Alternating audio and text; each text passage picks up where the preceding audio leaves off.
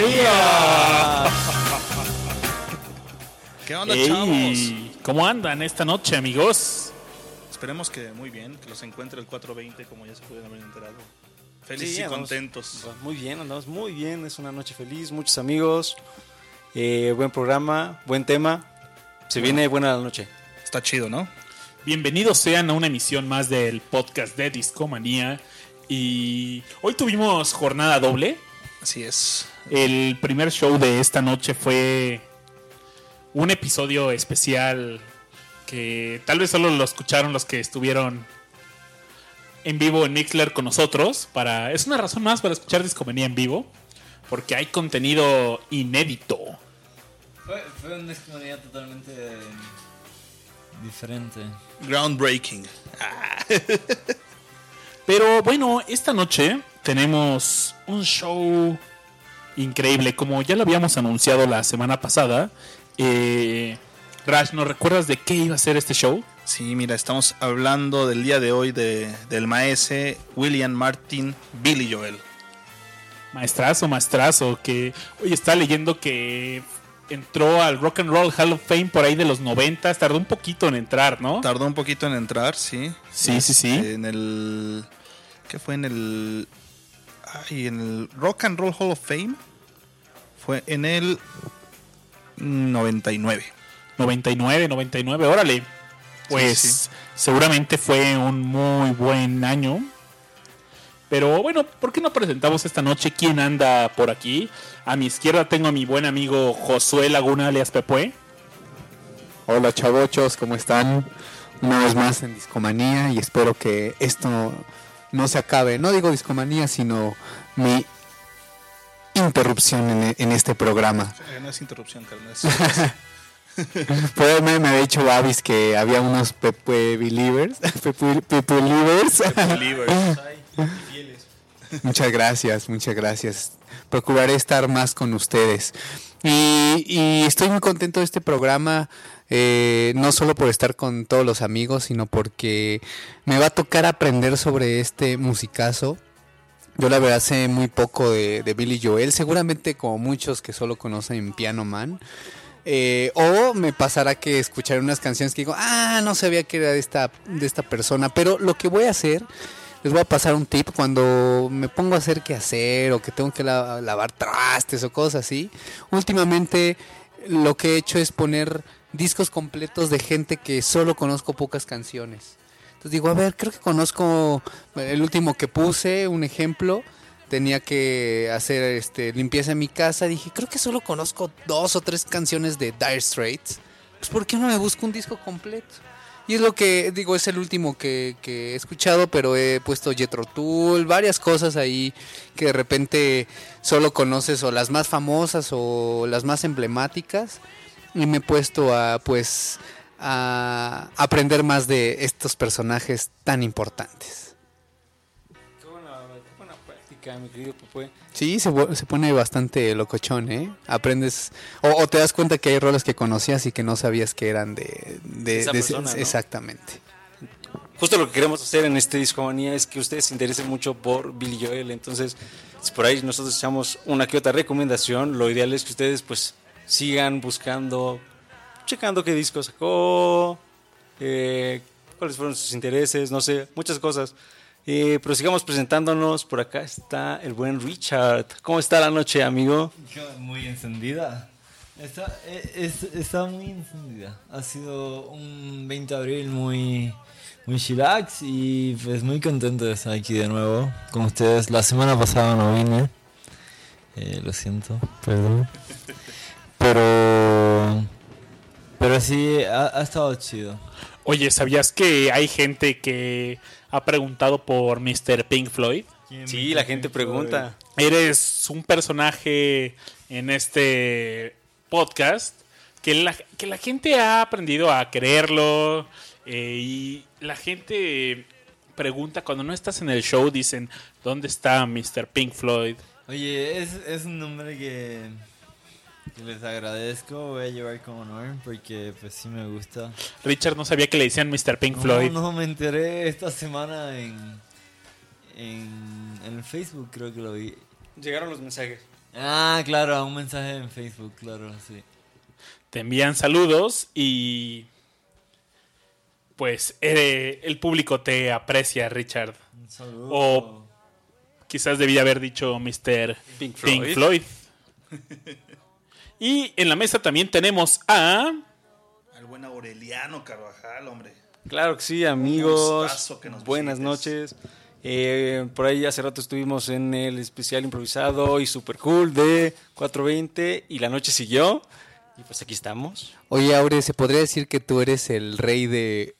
¿Cómo, cómo dices, Babi? ¿Esqui- ¿Equipo es- especial? El equipo de investigaciones especiales de Discomanía.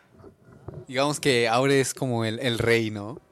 Que el equipo de investigaciones le manda un abrazo cordial a Víctor Bonham. Saludos a Víctor. También tenemos en, en la mesa, siempre fiel como el Papa, a nuestro querido amigo Rash. Crash Pro. ¿Qué onda, chavots? ¿Cómo andamos? Pues acá ya saben lo de siempre. Mucha chamba. Mucha chamba. Pero pues aquí viniendo a, a compartir un rato de buena música con ustedes. A sacar el estrés en a sacar el discomanía. estrés de, de discomanía. Esto ya es, ya es religión, ¿no? ¿Cómo no? Pura buena vibre. Buena, buena vibre. Oigan, tenemos un aviso oportuno. Aviso oportuno. Se terminaron las entradas ah, para el bloque depresivo. Bien. Se terminaron, pero eh, estamos muy contentos de que hayan alcanzado a comprar sus entradas los que lo lograron.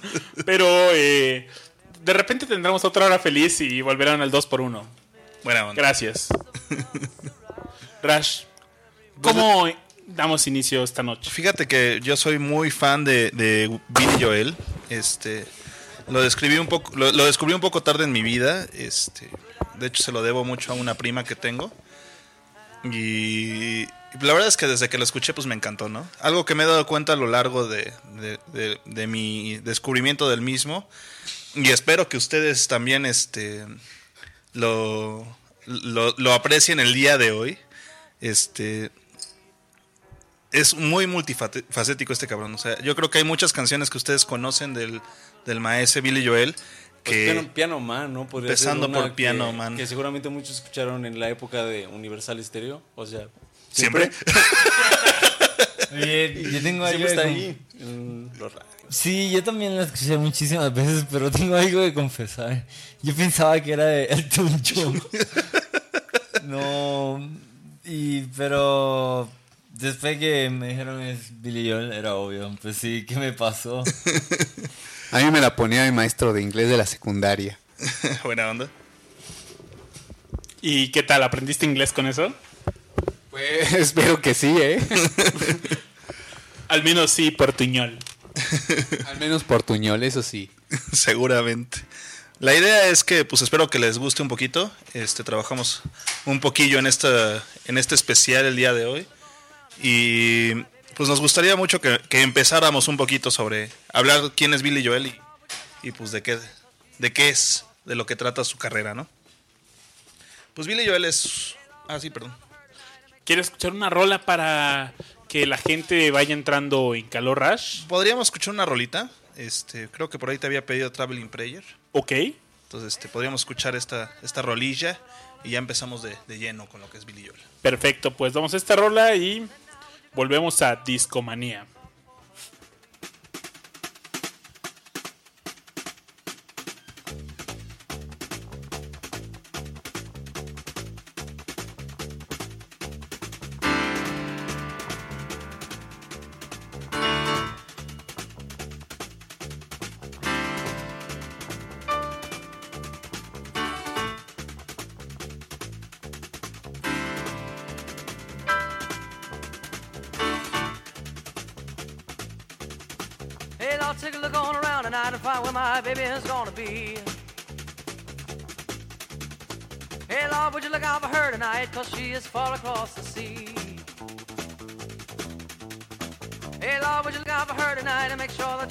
Be alright and things are gonna be alright with me?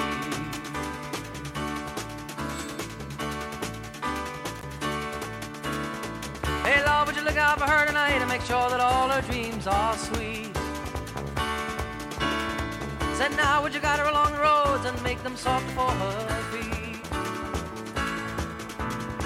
Hey Lord, would you look out for her tonight and make sure that she's gonna be alright until she's home and here with me?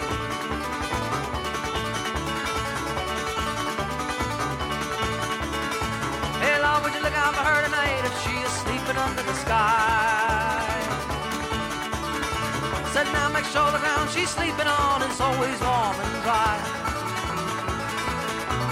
Mm, don't you give her too much rain. Try to keep her away from pain because my baby hates to cry.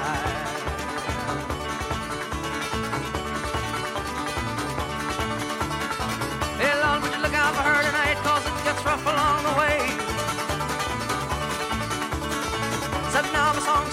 just because I don't know how to pray. Mm, won't you give her peace of mind? And if you ever find the time, won't you tell her I miss her every day?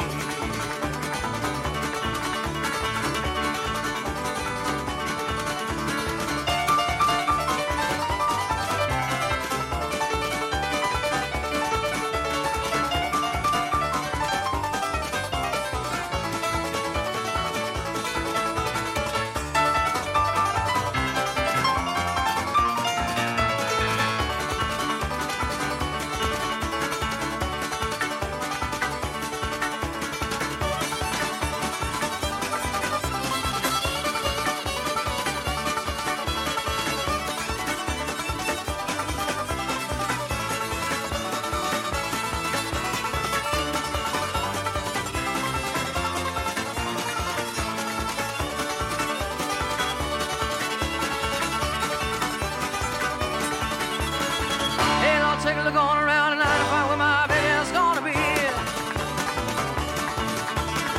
Hey, will you look out for her she is far across the sea. Hey, would you look out for her tonight and make sure that she's gonna be alright until she's home and here with me.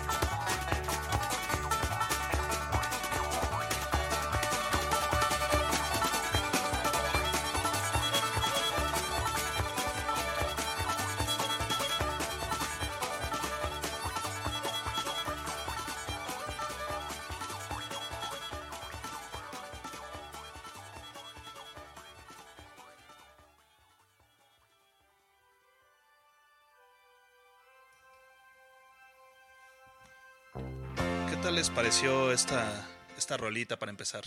Sé, sé que no es Piano Man, perdón por Mucha creo que mucha gente estaba un poco esperando. Piano Man.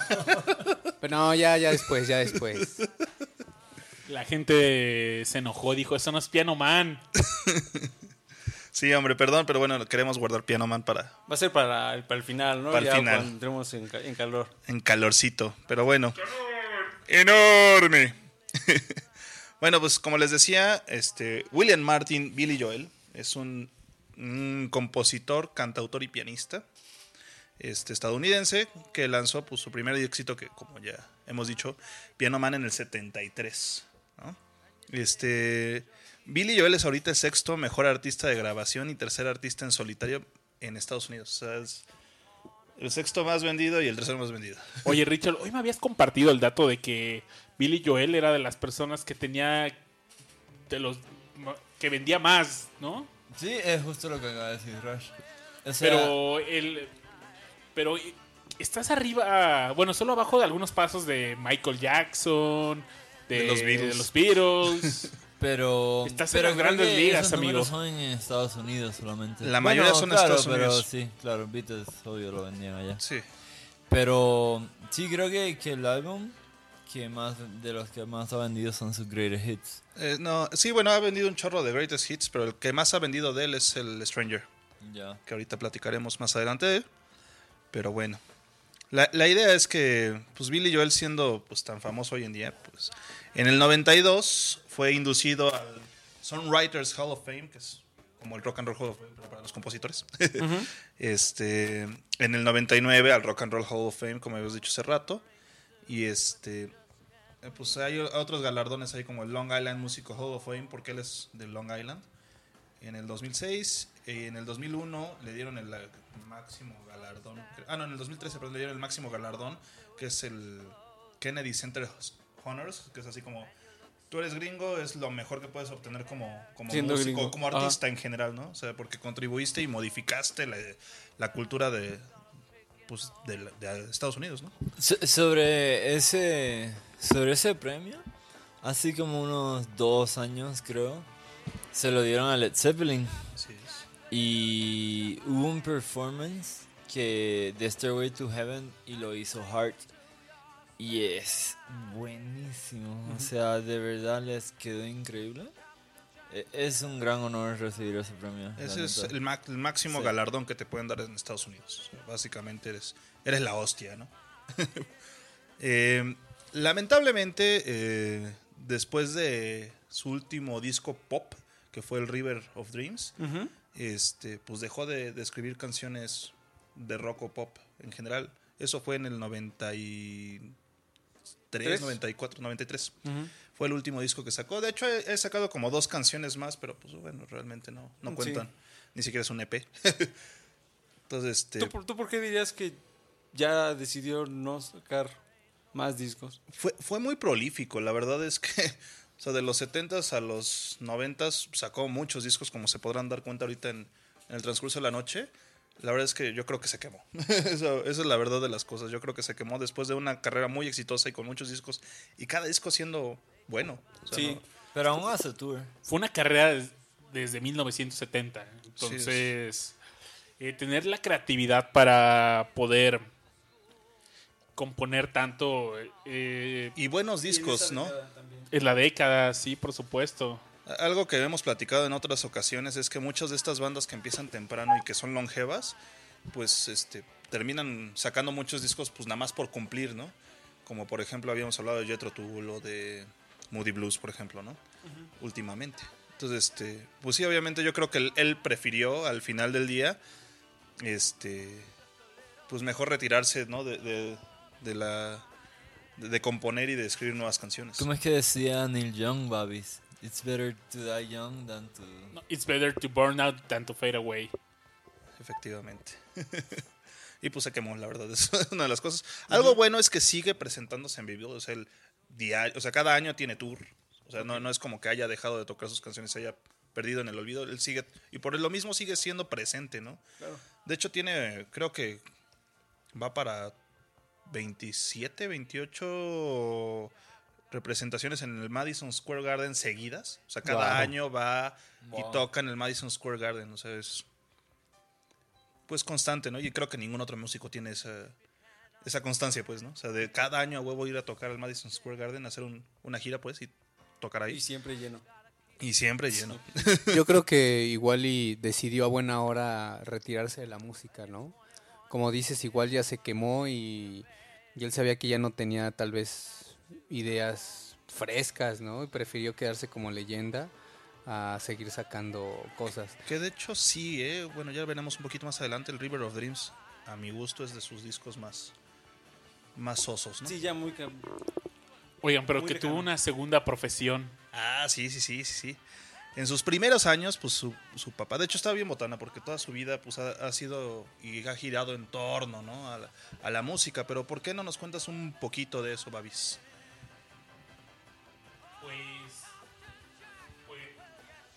Pues. sé que él practicó el boxeo. Fue una plática que tuvimos, ¿no, Richard? Practicó el boxeo y ¿cuántos campeones? ¿Ganó 24 peleas? No, no, ganó 22 y en su pelea, su enfrento 24, eh, le rompieron la nariz. Le y- rompieron la nariz. Y de ahí se fue. no manches, está hardcore. De hecho, yo creo que ese accidente, ese suceso, pues lo orilló todavía más a, a convertirse en músico, ¿no? Porque, bueno, pues él es hijo de, de- de un pianista y compositor de orquesta famosón allá en, en Austria, su papá es austriaco. Y este. Y pues siempre tuvo música en su, en su, en, en su educación, ¿no? Eh, algo bonito de, de lo que pasaba en aquella época, pues es que, y de hecho algo que sus papás más bien, yo creo que su papá sobre todo le, le- le inculcaban por eso tanto lo del boxeo, eh, no quería que siguiera la misma vaina de carrera, por decirlo así, ¿no? Y O sea, su papá no quería que fuera músico. yo creo que no. Qué raro, ¿no? Por lo regular. Normalmente sería como...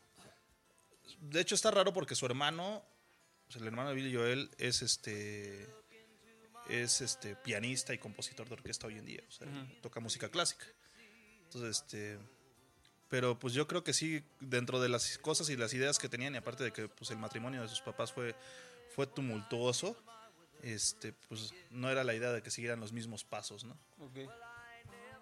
Él nació en Estados Unidos. Él es Su papá es. De Ah, Brooklyn, austriaco. ¿no? Así es. del Austriaco. De hecho, según tengo entendido, él es este. Sí que es de Nueva- del Bronx, sí. Sí, del Bronx, lo que terminó siendo el Bronx. Y su mamá es de. Su mamá es de aquí, digo de aquí, de, de Estados Unidos. Ah, ok. Y dije, órale, de aquí de. Es chilanga, ¿no? Ya, chole, chango, chilango. Eh, algo dice, bueno, en, en alguna de las entrevistas que se le han hecho, este, pues él toma influencia, ¿no? De, de los Beatles. Dice que el- su parteaguas y por lo que decidió volverse músico fue cuando vio a los Beatles en el Ed Sullivan Show, cuando estaban visitando Estados Unidos los Beatles. Y dijo, oye, pues es- me puedo relacionar con esas personas. O sea, esos güeyes no son los típicos monitos de Hollywood súper bonitos, acá casi casi esculpido por los dioses. ¿no? O sea, O sea, prá- prácticamente digo así como yo también puedo. O sea, si Yo ellos también pueden, puedo. ¿Por qué yo no? Yo también estoy feo, pero canto se, chingón, se ¿no? identificó bien chido con ellos y por eso decidió tomar este, la idea, ¿no? Esto había pasado después de lo del box, de hecho. Y además siento que es algo que pasó mucho justo en esa generación, o sea, de, de los que empezaron a sacar sus discos a partir como del 71, 72, a ellos sí les tocó crecer con todos estos arti- artistas de los que hemos hablado, que cuya carrera pues fue prácticamente del 64 al 70, ¿no? Por ejemplo. Todos estos artistas como Billy Joel pues crecieron con eso, o sea, los, lo veían como referencia. Así es. Sí, no, pues ellos estaban chavísimos cuando los Beatles... Sí, de por sí los Beatles estaban chavos cuando vinieron a Estados Unidos, ¿no? Entonces, pues el- ellos estaban todavía más chavos, más impresionables, por decirlo así, ¿no? Y este... Y pues bueno, trató de armar varios grupos al principio, nada notable, la verdad. Y este... Y de repente, pues firmó contrato con una disquera que ahorita no recuerdo bien el nombre. Y con esa disquera se pudo lanzar al festival Marisol en Puerto Rico. en Puerto Rico del 72. Ese, ese fue el Woodstock de Puerto En Rico. ese concierto también tocó Emerson Lake and Palmer. Emerson Lake and Palmer. así Tengo es. ese disco, ¿El Eh, ¿Del Marisol? Sí, el del 72 aparte. No manches, sí lo quiero ver. lo tengo por ahí. Y pues bueno, este, él ya había sacado su, bueno, este disco que sacó, el primero que sacó fue- se llama Cold Spring Harbor. Este, de ese disco realmente las únicas canciones que les podría recomendar son She's Got Away y Everybody Loves You. Eh, que de hecho cuando salió ese disco pues casi nadie las ubicaba, como no tenía tanto esparcimiento Billy Joel, entonces pues nadie las, las ubicaba, pero fue lo suficiente como para que Columbia dijera, oye, está chido este cuate, pues vamos a hacer un, un contrato. Y este. Y pues después de terminar el, el show ahí en, en Puerto Rico, pues firmaron contrato y, e- empezó a trabajar en el Piano Man, ¿no? que fue el, el disco que lo sacó al estrellato. Este. Pues sería bueno poner una rolita, ¿no? Sí, yo creo que sí. ¿Qué rola quieres poner, mi estimado Rash? Creo que puedo leer tu mente. Ah, sí. Y. A ver, déjame lo intento. Tú quieres poner eh, una canción que se llama If I Only Had the Words to Tell You. Excelente. Sí, efectivamente. Me lees muy bien la mente, Babis. ¿Será porque es el día 420? Puede ser, ¿eh? Puede le da ser. poder Y especial. telepatía. Sí, sí. Adquiere un nuevo poder de leer. Mensajes de humo. Puede ser. Vamos a escuchar esta rola y volvemos en este especial de Billy Joel. Venga.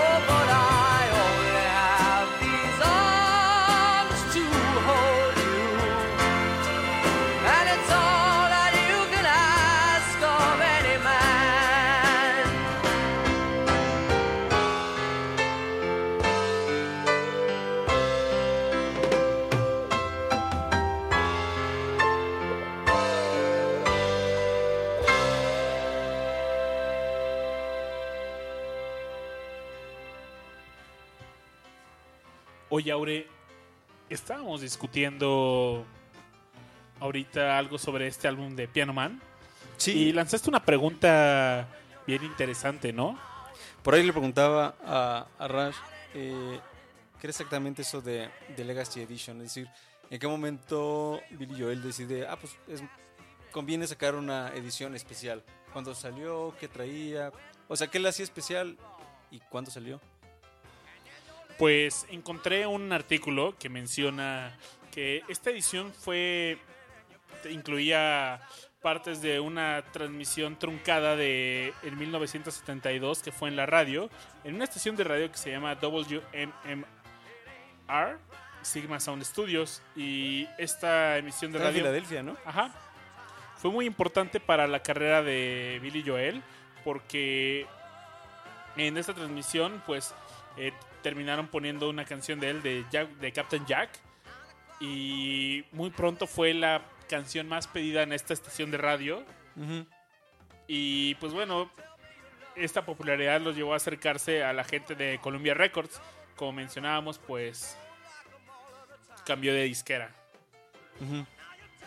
Y en esta emisión había tres canciones, Long Long Time, Josephine y Rosalinda. Esas canciones nunca llegaron a un álbum de estudio de Billy Joel. De esas tres, Rash, ¿cuál, cuál te gusta más? Rosalinda es buena. De hecho, es el nombre de su mamá. Entonces, este. Ajá. La verdad es que sí me gusta bastante. Y después sacó otra canción con- en relación a su mamá que se llama Rosalinda's Eyes. Que viene en un disco. Ahorita no me acuerdo cuál. ah, creo que es el. Creo que es el Stranger. Ok. Este. Y pues sí, la verdad es que está muy bonita. Ambas canciones están muy bonitas. Por ahí también este, platicábamos este, Rash, es- ¿tú cómo ves el hecho de que él sacara posteriormente estas ediciones especiales? Platicábamos de que él es un músico que tiene muchos discos de aniversario o de colección especial. Es decir, Sobre todo eh, discos en vivo, fíjate que es algo raro. Este, o sea, digo, lo, lo más exitoso de él, pues sí, son sus compilaciones, a excepción del Stranger, que es el que gana más, es el que ha más vendido, pues de- de- dentro de su carrera es lo que más ha, ha más vendido. Y es justo uno que tiene edición especial, ¿no? Tiene un, tiene un, Tiene una remasterización. remasterización. remasterización. Está bastante chido. Pero este.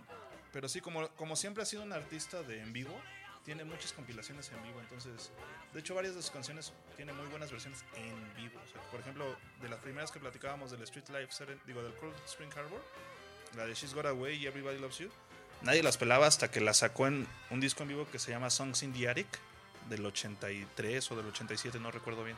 Hasta entonces la gente dijo, ay, no, están bien buenas esas rolas. Nadie se las asociaba a él desde entonces. Es, es un fenómeno bien interesante. ¿Tú cómo lo ves, mi querido Richard? Pues Captain Jack, que, que sale en esta Legacy Edition, fue... ¿Cómo se llama esta estación de radio? Sigma Sound Radio. Eh, ellos, esa versión en vivo la tocaron en la estación de radio. Y desde entonces la, dicen que es la canción que fue más pedida de... ya. Entonces... Eso los lanzó al éxito. Eso está bastante increíble. Definitivamente. Babis, ¿quieres escuchar esta canción? Pues queríamos hablar más que nada sobre el siguiente álbum de Billy Joel, que sus siguientes años es un bloque entre Street Life, Serenade and Turnstiles. sí, el Turnstiles. Son dos discos. Este, pues eso fue del 74 al 77. Pues ahí, no sé, bueno, ahí quedará a gusto de cada quien. Yo digo que su tercer disco, que es el Street Life Serenade, eh, lo- de hecho estuvo bien botana porque él, él empezó en Estados Unidos, en digo en Nueva York. Él siempre ha sido oriundo de allá. Y se mudó a Los Ángeles para grabar este disco. Cuéntanos un poquito más de eso si quieres, Babis. En este disco, bueno, lo que mm, se me hace curioso es que hay una canción, la última de este álbum, se llama The Mexican Connection, es una canción instrumental y el nombre se me hace, pues, me llamó la atención obviamente por ser mexicano y fue una buena forma de acercarme a este álbum. Fíjate que de este disco, hasta el mismo Billy Joel dice que pues no ha sido como de sus de sus discos favoritos, ¿no? Pues eh, realmente en ese álbum le perdió, ¿no? Sí. Eh, financieramente no le fue muy bien. no le fue muy bien. Porque, Fíjate, yo lo estaba escuchando justo hoy en la tarde y sí hubo canciones como que me parecieron mucho más interesantes que las demás. O sea, como que sí había una gran diferencia entre una canción así como que sobresalía. Eh, yo estaba escuchando Los Angelinos Los y Angelinos. me encanta la forma en que termina. O sea, mm, tiene un feeling muy interesante y justo muchas de las canciones de este álbum tienen como ese efecto. O sea, como que hay ciertos momentos en la- de la canción en donde verdaderamente hay como una conexión así muy especial. Oigan, ¿y qué opinan de Entertainer? Está bien chido porque de hecho esa canción es un, una crítica a, a su disco anterior, el Piano Man, porque eh, como el Piano Man duraba bastante, en, el, en la radio cortaban la versión de Piano Man para que fuera radio ready, ¿no? Y este, algo que vemos muy común hoy en día, ¿no? Como Siempre hay radio editions. ¿no? Y este, como Universal Stereo.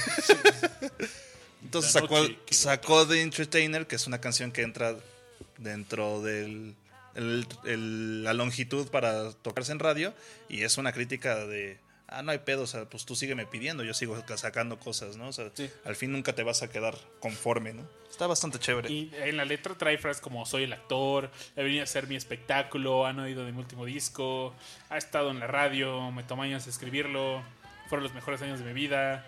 Era una hermosa canción, pero duraba demasiado. Si quieres tener un éxito, tendrás que ajustarlo. Entonces, ellos lo cortarán a 3 minutos con 5 minutos. qué es lo que dura esa canción Y pues sí, es una crítica de lo que puede ser la vida de un músico contra esta industria de disquera que la verdad son todos unos piratas, son unos pillos. son y- unos capos también hijos y han estafado a quien ha dejado, se ha dejado. e inclusive han llevado a otras empresas a la bancarrota. Es difícil entrar en, en la industria de la música. Sí. ¿Tú qué Sal- opinas de eso? Bueno, yo le quería preguntar a, a Pepe, ¿cómo ves esa relación con el músico y pues justamente la industria? Pues sí, definitivamente no solo entrar a, a la industria de la música es complicado, porque como en muchas cosas, pues un poco de mafia, ¿no? Hay que pagar, eh, ah, no sé si eh, los eh, disco escuchas han escuchado hablar de la payola, Radio Payola. que prácticamente es un pago que se hace porque te pasen en la radio, ¿no? Entonces, cuando eres un músico independiente o que no, no tocas música tan comercial, pues es más complicado. No es lo mismo que Belinda llega y le dice, ahí están tus llaves de tu camioneta y 50 mil pesos y pásame eh, 40 veces al día, a que un músico con, con estas características, yo de- llamaría un poco folk, ¿no? Lo que toca... Bueno, de, hecho mi querido Raj decía que es muy polifacético el, el buen Billy Joel. O sea, al principio seguramente empezó un poco folky y, empezó a, a- a querer abarcar más, eh, más estilos. Pero bueno, regresando a lo que decía Aure, sí es difícil entrar en la industria de la música, pero yo creo que todo es más difícil mantenerse. O sea, eso es yo creo que lo que hace a un buen músico, no solo entrar. Porque hay muchos que llegan con un disco, dos y de repente desaparecen. y- One Hit Wonders. Exactamente, ¿no? Los clásicos One Hit Wonders. Y en, este- en el caso de Billy Joel, pues, pues no. Hasta la fecha sigue tocando, eh, sigue llenando. Tal vez ya no saca cosas nuevas, pero pues yo creo que no lo necesita, ¿no? Yo creo que un músico inteligente no solo llega, sino se mantiene. Pues, ¿qué les parece si nos vamos con una rolita más? Sí. Para Piano escuchar. Man. Ah, no, todavía no, ¿verdad?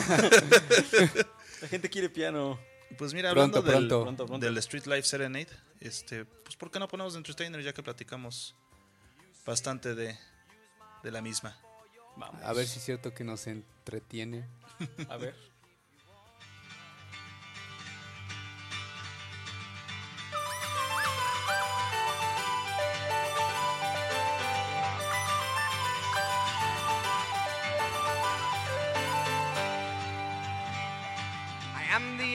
Entertainer, and I know just where I stand. Another serenader and another long haired band. Today I am your champion. I may have won your hearts, but I know the game. You forget my name, and I won't be here in another year if I don't stay on the charts. Ooh. I am the entertainer, and I've had to pay my twice. Ah, but still they come to haunt me. Still they want their say. So I've learned to dance with a hand in my pants, and I rub my neck and I write 'em a check, and they go their merry way. Ooh. I am the entertainer,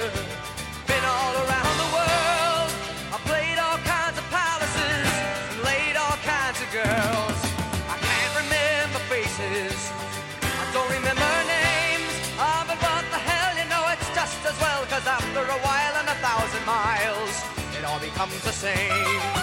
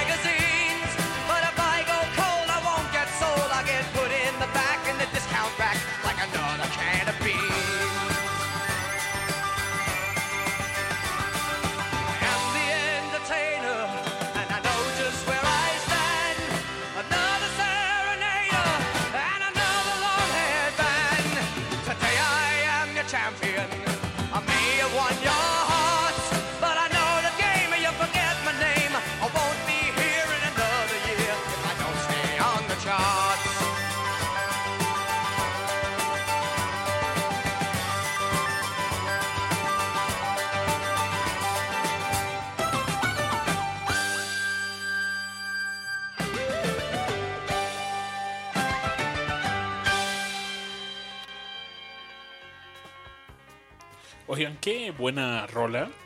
Me encanta ese tecladito al final, de unir, ese efecto que usa. Está, está bien loco, ¿no? Decía Richard, progresivo. Oigan, por cierto, ya checaron nuestra página de Spotify. Tenemos, eh, nos pueden buscar ahí.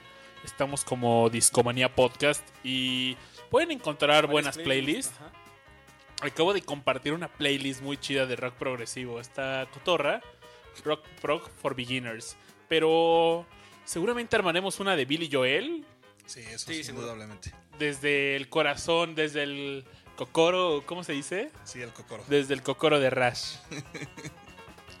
Rush, ¿qué? si- ¿Cuál fue la siguiente etapa de Billy Joel con Turnstiles? Sí, el Stone Styles, digamos que después de terminar el Street Life Serenade, pues obviamente, como no pegó y le perdió, pues cansado y enojado de Los Ángeles se regresó a Nueva York. y, y, pues empezó a grabar el Turnstiles. Dijo, "Oh, pues oye, tengo que levantarme de las cenizas porque pues no estuvo chido este último disco. Y algo que hizo muy bien a su, a su momento fue, o sea, creó una banda que, que se llama The Billy Joel Band. Y este. Y pues la, la alineación original. Este. es- Pues es el Billy Joel. En, la- el piano, en la guitarra y en la armónica. En los vocales, obviamente. En la bataca está Liberty de Vito, que es un cuate que, me, cae muy bien. Tú, cuando lo ves en los videos se ve bien prendido el cuate. Me gusta mucho cómo toca la bataca, muy, muy alegre. A diferencia de la mayoría de los batacos que son como más agresivones. Este cuate le, gusta más bien como tocar chido así. Easy going. Eh, Oye, también está esta rola de I Love These Days. Y pues ahí era un arrepentimiento, ¿no? De dejar la ciudad superficial. Bueno, el estado superficial. Así es, pues es que Los Ángeles, Hollywood y todo eso. De hecho, cuando empieza el Turnstiles, la primera rola con la que abre se llama Say Goodbye to Hollywood. O sea, es el de chavo, ya me voy, ¿no? y después le viene con otra que se llama New York, State of Mind. O sea, haciendo alusión de que sí le gustaba mucho vivir en Nueva York. Oigan, hace unos días, hace ya meses, eh, hubo un problema con el letrero de Hollywood, ¿no? Lo alteraron. ¿Qué le hicieron? ¿Qué le hicieron, Babi? Creo que decía. Hollywood o una onda así. Así es. Pero eso fue el año pasado, ¿no? No, fue este, según yo. No recuerdo, la verdad. No lo vi tampoco. ¿Cómo sería la vida de en Hollywood? En Hollywood. Oye, yo, yo sí he ido a Hollywood y la neta. Hay o mucha sea, weed. no- no- ¿Cómo? Si hay mucha weed. Hay mucho junkie, loco. sí, pues sí. Hay muchos zombies por la calle y se siente bien culero, la neta. No, no se O siente- sea, la vibra no se siente chida. No, en Hollywood, o sea, como que el centro de Hollywood, el downtown Hollywood o lo que sea, no, no se siente chido, la neta. Sí, luego hay otras partes. Es que Los Ángeles es lindo. O sea, a mí me gusta Los Ángeles. Porque también tiene como montañas y hay. Hay mucha residencia por las montañas. Anyways, es muy lindo, pero Hollywood. El centro de Hollywood sí es feo. No es lo mejor. Yo recuerdo que vi eso de que alteraron el, el, el letrero. Obviamente no quitaron una letra, sino pusieron una manta. Una manta negra. Ajá, una manta negra para que pare- pareciera Hollywood.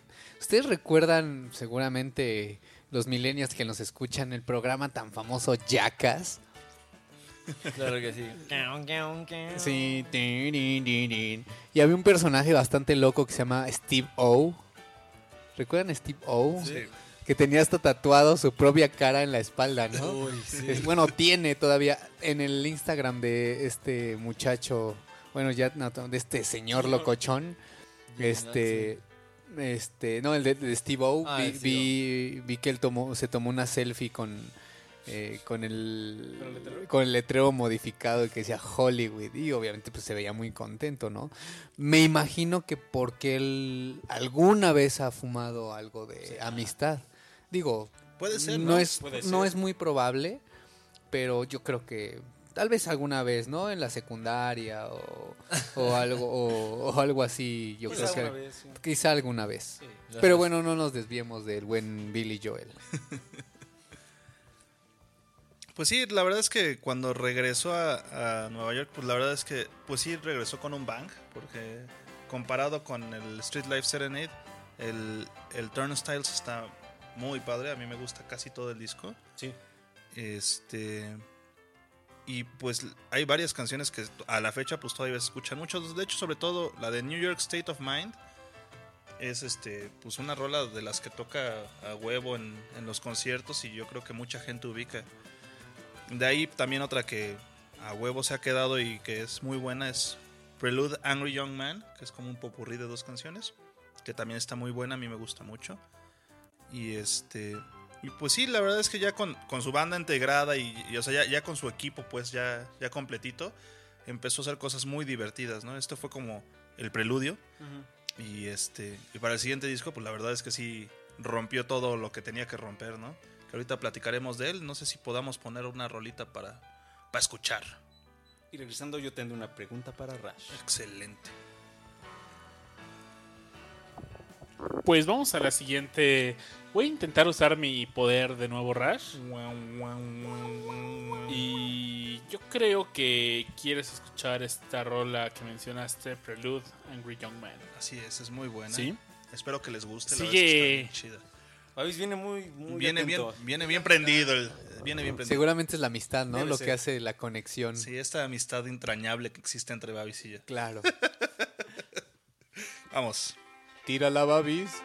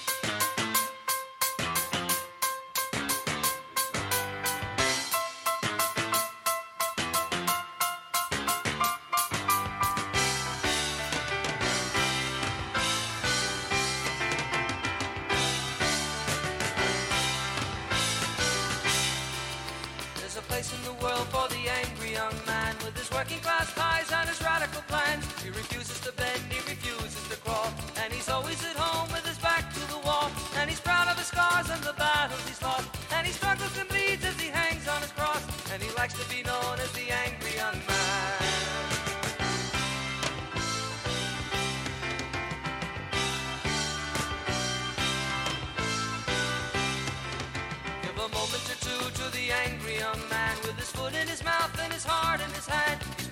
The back, he's been misunderstood. It's a comfort to know his intentions are good. And he sits in a room with a lock on the door, with his maps and his medals laid out on the floor.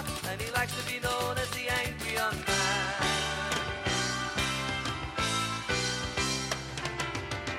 I believe I've passed the age, consciousness and righteous rage. I found that just surviving was a noble fight. I once believed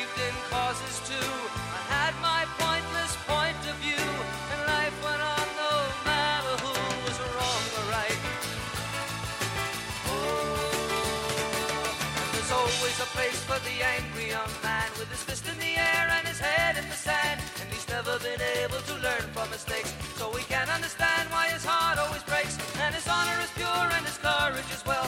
And he's fair and he's true and he's boring as he'll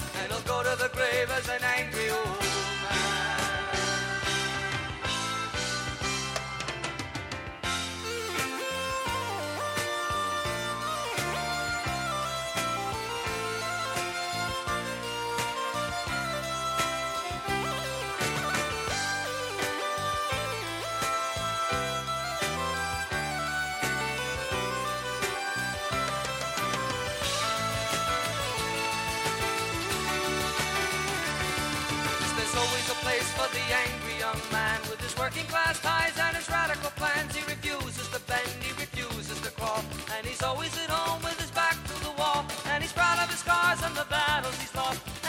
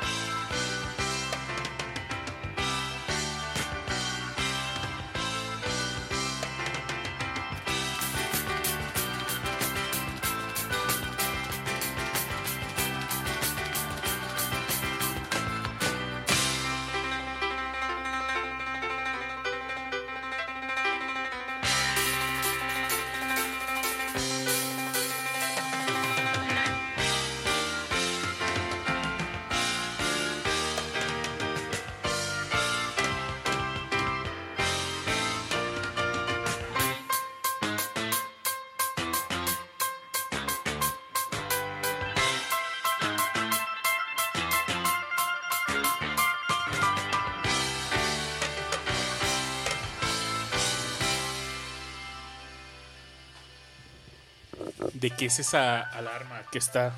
Estamos escuchando. Fíjate que está chido porque como, como hemos descubierto en la cabina de Discomanía, tiene algo de progresivo Billy Joel. Y este, pues en este disco, de hecho, yo creo que de los que más se, se nota su... Y en este show nos encanta el rock progresivo, ¿no? ¡Nos encanta! Hemos escuchado bastante rock progresivo en este show, Bastante Pink Floyd. Mr. Pink Floyd. pero encontramos que en este álbum... Aure, tú querías hablarnos Sí. un poquito de esto. Cuéntanos. Pero más bien era una pregunta. Este, cerramos el bloque con esa pregunta. ¿Qué le iba a preguntar Aure a Rash? Y volviendo después de esta canción, la pregunta era. eh, por ahí yo estaba viendo que uno de los instrumentos que usa Billy Joel en este disco es el Moog, este sintetizador que pues también la generación de los que estaban sacando discos en los 60 pues también lo exploraron eh, bastante. ¿Cómo fue esa como transición de generación? No sé, es decir, a Billy Joel tal vez ya le tocó después de que, no sé, los Beatles lo habían probado, ¿no? Es- Claro. ¿Cómo lo interpretó esta generación? Cuéntanos un poco de este, de este instrumento y cómo lo usa Billy Joel. Fíjate que yo, yo lo tomo más como una idea después de haber fracasado así horrores con el con el Street Life Serenade, pues quiso explorar un poco más, ¿no? De hecho, no sé si escucharon en el en el Dream Entertainer, que es el Street Life Serenade, ocupa el Moog para para algunas partes al final de la canción. Entonces yo creo que ya había como que tenido un acercamiento, obviamente tomando como escuela a los Beatles, que pues por eso empezó a hacer esto. Este Y dijo, ah, pues vamos a, a probarlo y vamos a echar desmadre a ver qué demonios, ¿no? Esa es mi teoría, ¿no? Realmente a ciencia cierta, yo que sepa en como en entrevistas y algo por decirlo, no he hablado mucho al respecto. Este... Pero bueno, es algo importante porque pues, el Moog, como bien Babis nos podrá decir, ha sido un instrumento que ha marcado mucho a la música y más de esas décadas. Fue un instrumento de los primeros sintetizadores, de los sintetizadores que marcaron diferencia en la música. Eh, un sintetizador es un, es un instrumento que puede producir sonidos artificiales. Eh, Richard sabe bastante de cómo de- del funcionamiento de los sintetizadores, pero es un sonido artificial, ¿no? Pues sí, es. es Sintético, por ahí viene el nombre. Son, son ondas eléctricas, o sea, electricidad manipulada. Y hay diferentes ondas, ¿no? Está la cuadrada, Es seno- sinoidal, de sinoidal, sierra, la triangular. de Ándale, y cada una de esas ondas as- eh, genera, dependiendo de la frecuencia y la manipulación de la onda, pues generan sonidos que... El, el que escuchamos fue muy típico del Moog, ¿no? el, el que acabamos de escuchar de esa canción. El Moog pues tiene una peculiaridad, es un sintetizador monofónico, es decir, solo puede sonar una nota a la vez. ¿Tú crees que eso haya limitado en algo a Billy Joel? No, al contrario, yo creo que las limitaciones Lo aprovecha, ¿no? saca más la Sí, creatividad del músico, ¿no? Habíamos platicado también en un episodio de los Beatles de cómo utilizaban el four track para hacer sus composiciones, ¿no? Sí, O sea, grababan en las, tres- en las primeras tres, compilaban en la cuarta y volvían a grabar en las primeras tres, ¿no? O sea, para, para hacer un o 16 sea, de algún modo tenían que encontrarle la maña Ajá. a lo que, Le a dan lo la que vuelta, estuvieran pues, usando. ¿no? Ajá. Eso se ha visto pues, en la tecnología a lo largo de los años. Hay que hacer un show de un día de eso. De puro Moog Synthesizer. No, de... O sea, sí, pero. De estas también- técnicas de estudio. Ah, claro. capo. Alguna vez discutimos un De poco de esto con nuestro buen amigo Luis. Un abrazo. Un abrazo, Luis. Abrazo, abrazo. Es- Fue un gran episodio, de mis favoritos de, de hecho. De Ya querido volver, pero no hemos coincidido. Amigo, vuelve, te extrañamos en Discomanía. Así es, así, Así es. es. Oye, Babis, pero nos estabas contando también este que el Moog, bueno, ya lo vimos en, en esta época, pero que regresó. ¿Cómo estaba eso? Sí, eh, en estos años, hay justo el año pasado, eh, eh, volvió a hacer varios de, de sus Moogs. Y por ejemplo, Billy Joel tocaba un Moog Mini. Y en este Moog Mini, él estaba pues bien, bien clavado, ¿no? Y sacó buenas cham, buenas cham. Bien chambita. Hizo bien la chamba, hizo bien la chamba de componer, ¿cómo no? Y no. Pues lo que decía es que Moog volvió a trabajar, to- eh, sacar sus productos. Y algo que empezó a hacer Moog es hacer sintetizar, eh, recrear los sonidos, pero de forma digital en, por ejemplo, iPads. se metió más al software. Entonces ustedes pueden en, en su iPad comprar pues la aplicación. Creo que cuesta como unos eh, 500, 800 pesos. Pero tienen, pues, pueden tocar ahí su, Sí lo puedes convertir en un, instrumento. Sí, a través de MIDI, entonces solo suena el, el sonido sale a través del iPad, pero pueden tocar con una interfaz, con un teclado MIDI y mandar las señales y pues puedo- pueden hacer esto. Respetaron pues, eh, después ya hubo MOOCs eh, polifónicos, pero los principales, por ejemplo, este MOOC mini de Billy Joel era monofónico. Buena onda, ¿no? Sí, definitivamente es un instrumento bien interesante. Pero sigamos platicando de este disco Rush. Fíjate que ya, de hecho, con, con la canción con la que termina el, el Drum Styles, es este.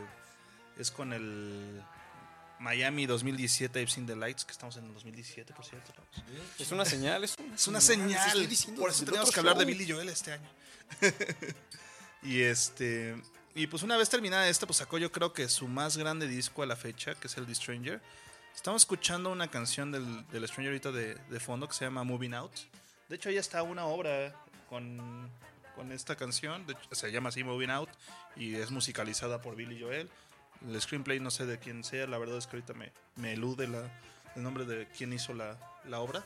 Pero bueno, con mucha música de Billy Joel, pues hicieron un musical básicamente, ¿no? Con- Fíjate que yo a, a Moving Out no lo escuché en este disco, sino en una interpretación en vivo de Billy Joel. Y es algo que también platicábamos, que él, eh, muchas de sus representaciones más emblemáticas te llegan por, un, por algún concierto más que por el mismo disco. más que por el mismo disco. Así es. Sí, de hecho tiene muy buen carisma el cuate en vivo. Este, ha tenido muy buenas representaciones. Este. Y bueno, la, la cuestión es que yo creo que este disco ha sido como. Es excelente. No, no creo que haya una canción que no me guste de este disco. Todas las canciones de este disco me encantan. Pero bueno, hacer o que tenga que hacer algún trabajo doméstico. Stranger de Billy Joel. No, definitivamente te gustaría, es un buen disco. Eh, no sé, Res, ¿cuál, cuál- dirías tú que es tu, tu canción favorita? ¿Tienes alguna o definitivamente sea dices, Piano Man? "Híjole, no sé. No, no, pues tengo, tengo un chingo. Este. Moving Out me gusta mucho. The Stranger me gusta mucho. Este. Just the Way You Are, que de hecho coverió este. ¿Cómo se llama? El de la voz grave. Mm, Barry White. Barry White, gracias. Ah, ¿en Barry serio? White coverió esa, esa canción. ¿E- ¿Ese es de Billy Joel? Así es. wow. Only the Good Die Young también me gusta mucho.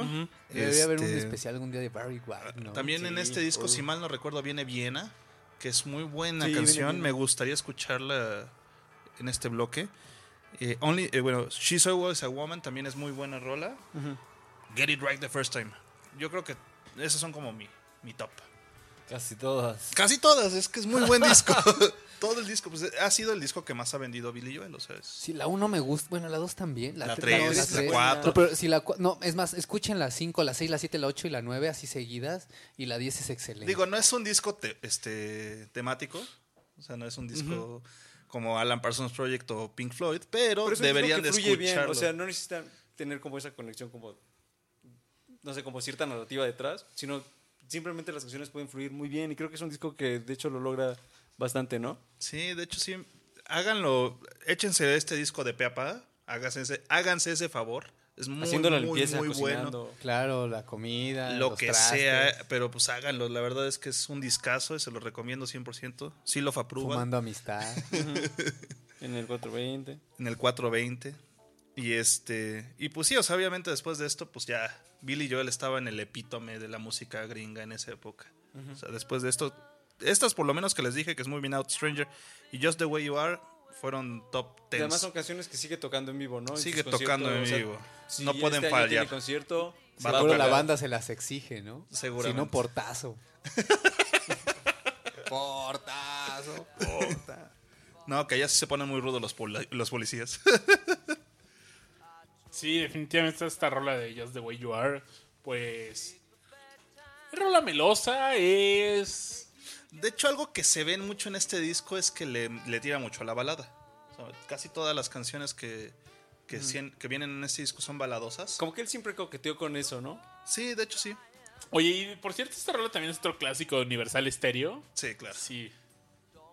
Ya sea con él o con Barry White. Oye, debería ser otra canción que debería estar en nuestra playlist de covers en Spotify. Síganos, por favor, en Spotify. por favor, por favor.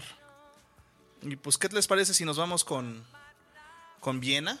¿Les parece? Sí. Perfecto, perfecto. Rola excelente y. Que por cierto, esta, esta rola tiene un- una connotación, pues, pues familiar, porque pues su papá, después del fallido matrimonio que tuvo con su mamá, se mudó a Viena.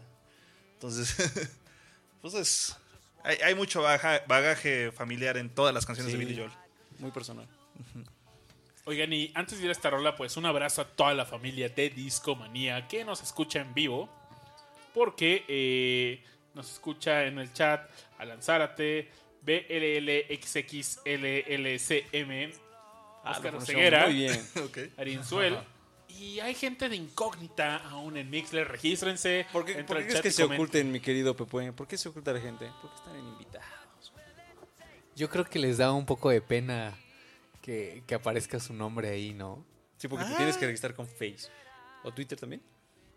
Eso ¿Sabes qué puede cuenta. pasar? A mí me pasa que cuando me pregunta algún, algún programa que si me quiero registrar con Facebook, a mí lo que me da mucha hueva es que se, se publique automáticamente, ¿no? Como tal, está escuchando tal cosa. Entonces tal vez un poco de miedo, pero no tengan miedo, al contrario, orgullo de que están escuchando a Discomanía. como no. Además nos pueden poner corazones. Así es. Exactamente. Si les gusta, pueden, darnos comentar. feedback. ¿Cómo estaba esta dinámica, Rash, de los corazones? ¿Recuerdas? Ah, Muchos era. corazones. Sí, entre más corazones alguien se desnudaba, no me acuerdo. Babis, por lo general. Babis por lo general. Se sube la foto, ¿no? Pues no- se no sube la qué- foto y todo el rollo. Sí, sí, sí. no. Entonces, ya saben, denos sus corazones. Pero seguimos aquí con, con Discomanía. Voy a empezar prenda por prenda. Voy a quitar el sombrero. El sombrero. Vamos a echar bien ahí y volvemos. volvemos.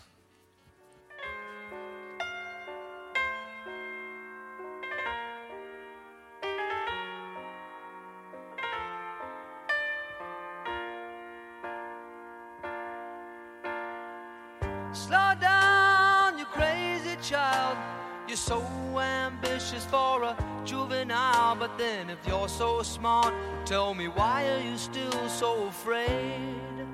Mm. Where's the fire? What's the hurry about? You better cool it off before you burn it out. You got so much to do and only so many hours in a day. Hey,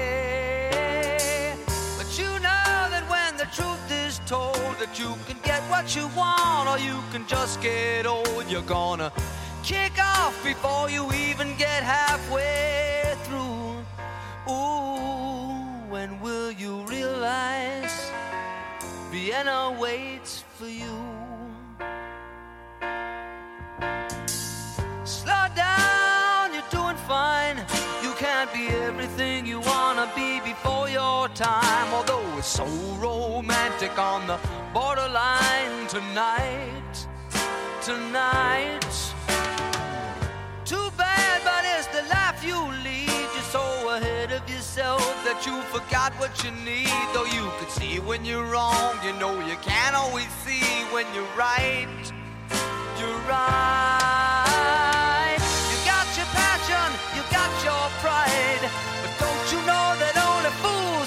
Satisfied.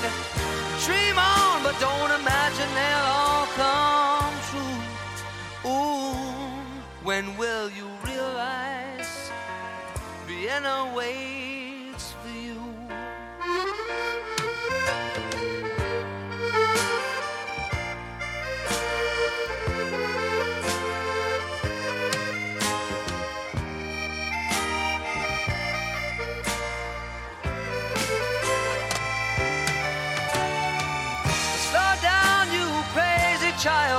take the phone off the hook and disappear for a while. It's alright, you can afford to lose a day or two. Ooh, when will you realize Vienna waits for you? And you know that when the truth is told that you can get what you want or you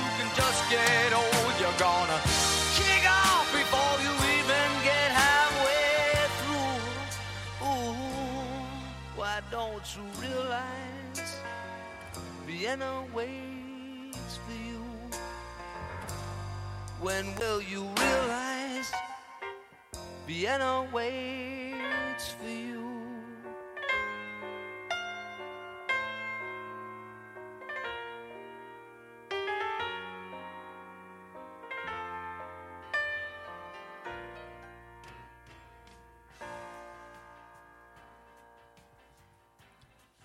Regresamos con más de Billy Joel.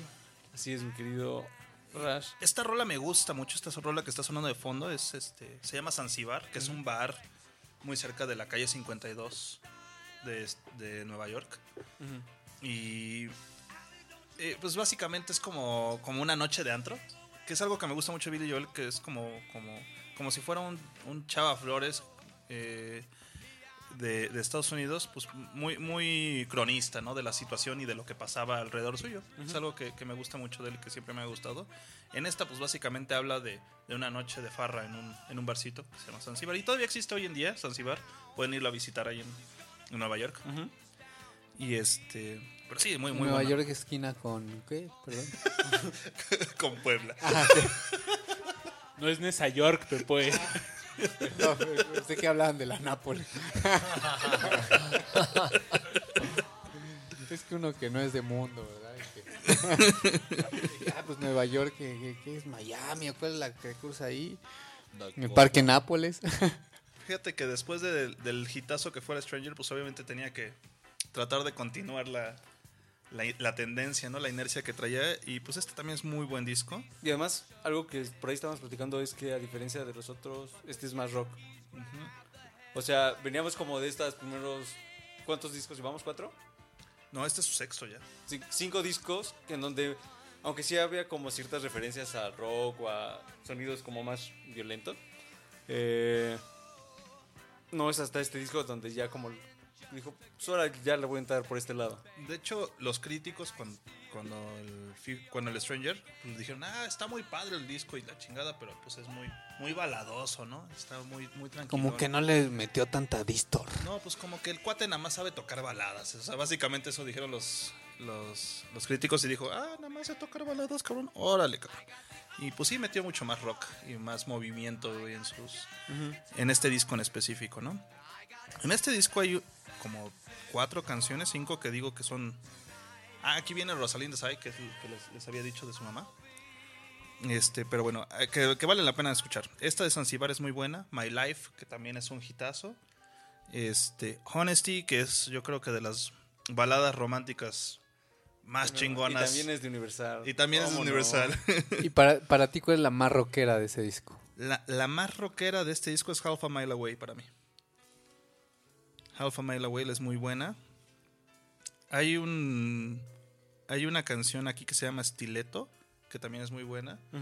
Y pues bueno, 50 Second Street, que es pues, básicamente un instrumental, ¿no? Está bastante... Bueno, sí, sí canta, pero está chida. Pues. ¿Hay en todos sus discos al menos una, un tema instrumental? No, no, no, sí. en- por ejemplo, en este todos son, son cantados. Ok. O sea, sí tienen lírica. ¿Qué vamos a escuchar? ¿Qué- Bueno, La rockera, ¿no? La rockera. No, bueno, pues acá el buen, el buen Aure. yo he dicho que Honesty, pero igual si ustedes quieren un algo más movidón, seguro. Honesty es muy buena, la verdad. Es que Honesty es el clásico, ¿no? Es el clásico. Es de Universal también. es universal. Sí, ahorita lo va. Es muy buena, la verdad es que sí vale la pena. Yo estoy de acuerdo que sigamos con los hits, porque no puede ir contra Universal Stereo, no, nunca en la vida y Y menos contra. Y además es Honesty. sería un sacrilegio Y y menos contra el maestro Cepeda, güey. sí, no, no, no. Contra Adolfo Fernández Cepeda no se puede, con él no se juega. Entonces, ¿qué les parece si escuchamos Honesty? Honestidad Y cuando de regrese- Billy Joel. Hay que presentarla como en, en, en Universal, ¿no? Que en, en español. Y a continuación vamos a escuchar Honestidad de Billy Joel. Venga. Oye, Rash, pero ¿qué, qué escuchamos antes? Vamos a ponernos... Ah, vamos a ponernos suertudos esta noche de Daft Punk.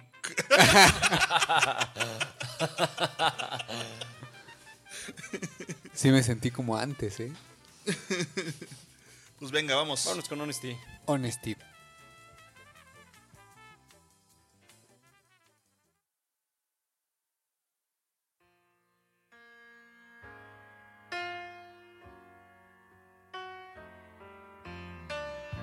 If you search for tenderness, it isn't hard to find. You can have the love you need to live.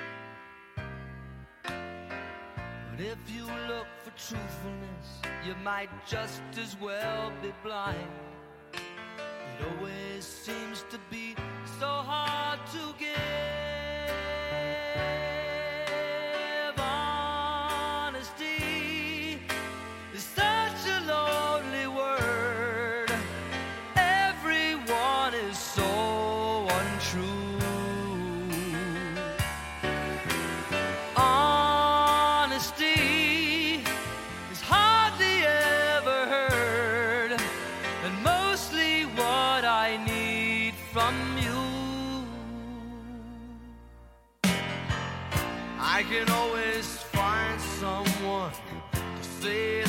Sympathize if I wear my heart out on my sleeve.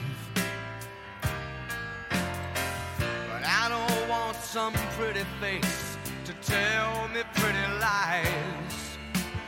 All I want is someone to believe.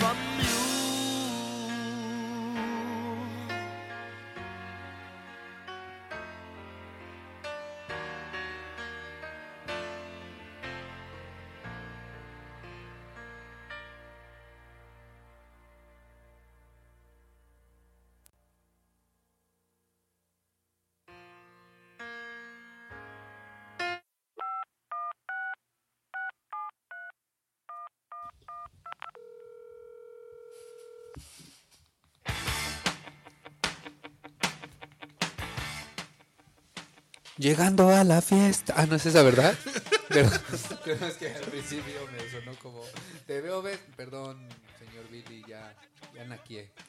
Es que se puso rockero. Se puso rockero. eh, de hecho, bueno, pusimos eh, Honesty, que yo creo que es la menos rockera de- del, Sí. del 52nd Street. Pero Eh, justo el año, bueno, el disco que le sigue, es súper rockeroso. De- hecho, le- le- como que dijo, ah, sí me gusta este ritmo y Vamos. chingue su madre, ¿no? No dejó de lado la- las baladas y eso, pero todo el lado A de este disco, del Glass Houses, que sacó en el 80, este, es súper, súper, súper rockeroso. Este, este es el único álbum que yo tengo de Billy Joel. Y la verdad está ¿Es de tus increíble. Sí. eh, De hecho, a mí me gusta mucho el arte de este disco. está, sale. ¿Puedes escribir la portada, Rash? Claro que sí. Pues en, en la parte de enfrente viene Billy Joel con una piedra, así como listo para lanzarla, y de frente hay una casa que pues, tiene puras ventanas en Como todos diría un amigo, zorrajo en piedra. Entonces está, está bastante chido. En la contraportada sale Billy Joel con un, un vidrio roto en el, en el frente, ¿no? O sea, ya, eh, haciendo de que rompió, rompió el vidrio. O sea, sí la zorrajo. sí, la zorrajó. Se la zorrajó Sí, sí, todita. zorrajo en piedra. bien. algo que estábamos eh, platicando ahorita era de, justo cuando estábamos revisando así como, ah, pues cuál canción les vamos a poner. Y es que así como que hay muchas canciones que como que verdaderamente significan algo así como para nosotros, así como, ah, esta rola es muy chida. Y es como bien difícil seleccionar así como una para presentarle. Entonces creo que es al- eso es algo que hace disco algo muy especial, porque como que tiene algo para cada quien, ¿sabes? Ándale. Sí, sí, sí. De hecho, también algo de lo que platicábamos es que, tan- bueno, pues para todos aquí yo creo, Billy Joel es alguien que se le tiene que presentar a alguien, porque, o sea, si, tú llegas así de, de buenas a primeras y dices, quiero escuchar Billy Joel, pues te vas a perder igual y hasta te aburres, ¿no? Se te va a hacer muy pesado. Sí. Este, en mi caso, a mí me, me pasó con, con mi prima Lales. Eh, ella pues, era fan From Hell desde, desde mucho tiempo atrás y me dijo, ah, mira, escúchate estas rolas, están bien buenas. De hecho, con, quien, con, la, con la que me atrapó fue la de We Didn't Start the Fire, que yo creo que es también una de sus canciones más, más conocidas. Lo escucharemos más adelante. Y pues sí, me fue llevando así de, mira, escúchate este, escúchate aquello. También creo que por eso sus discos de compilación, los de los grandes éxitos, son tan, tan populares. Porque, ju- todas estas canciones, ¿no? toma estas canciones que son las que la gente podría decir, no, es que hay por lo menos tres o cuatro que me identifico y que me gustan. Oigan, de una canción de Billy Joel está They Never Will Stop the Simpsons, que es una parodia de Billy Joel. Nunca, nunca detendrán a los Simpson. Sí, está, está muy buena. Sale Can, Codos y está cotorrona. Deberían de... de escucharla. Dicen que trascendiste en la vida cuando lograste llegar a los Simpsons, A los Simpson, así es. O sea, si, te- si sales en los Simpson ya estás del otro lado. Sí, que chi. Pues la verdad es que todo este disco es buenísimo en el rollo del rock.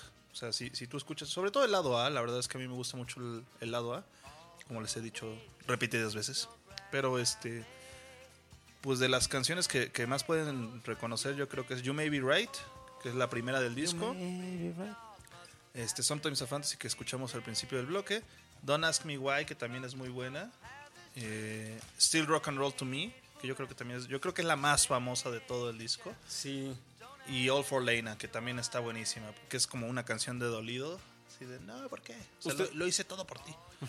¿Ustedes recuerdan cuál fue la primera canción de, de Billy Joel? O sea, como estos, como super éxitos.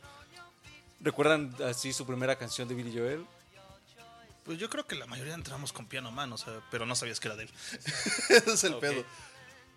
En mi caso yo creo que fue Uptown Girl. Uptown Girl también. Sí. Uptown Girl. Que para, para los que no sepan, no, no es de Westlife, chavos. No mamen. No, no me rompas el corazón. El cocoro. Directo en el cocoro. Pero sí, yo creo que Piano Man es, yo creo que con la que con la que todos ubicamos a Pili y Joel. De ahí yo creo que Still Rock and Roll to Me Sí, es, es que justo yo estoy como en esta duda antes. muy Fue- close to second. La verdad es que O igual tal vez escuché Piano Man antes, pero como que la que me interesó más fue Still Rock fue and Roll. Rock- Y quizás eso le, le pueda pasar a otras personas, es bien interesante. ¿Qué es, cuál, ¿Cuál vamos a escuchar? Yo diría que Still Rock and Roll to Me, la verdad es que es muy buena rola. Que de hecho en este video, pues es nada más ellos tocando, o sea, es Billy Joel y su banda tocando. Háganlo, la verdad es que se ve bien chido la interacción y el- la química que hay entre ellos. Por eso yo creo que también estos discos son tan buenos.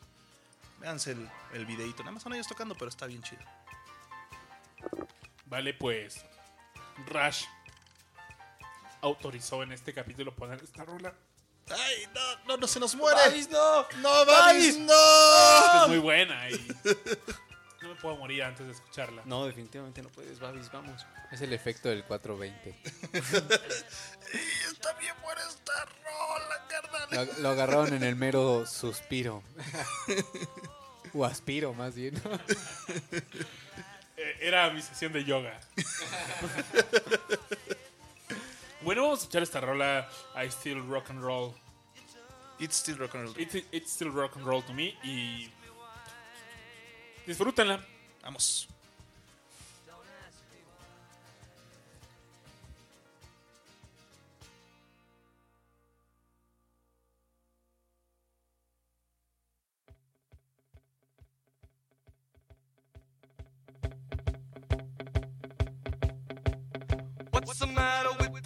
The clothes Can't you tell that your tie's too wide? Maybe I should buy some old tab collars. Welcome back to the age of jive. Where have you been hiding out lately, honey? You can't dress as flashy till you spend a lot of money. Everybody's talking about the new sound, funny, but it's still rock and roll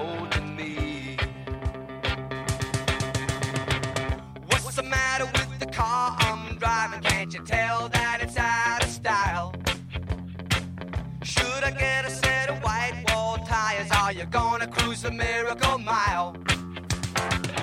Nowadays you can't be too sentimental. Your best bet's true baby blue continental. Hot funk, cool punk, even if it's old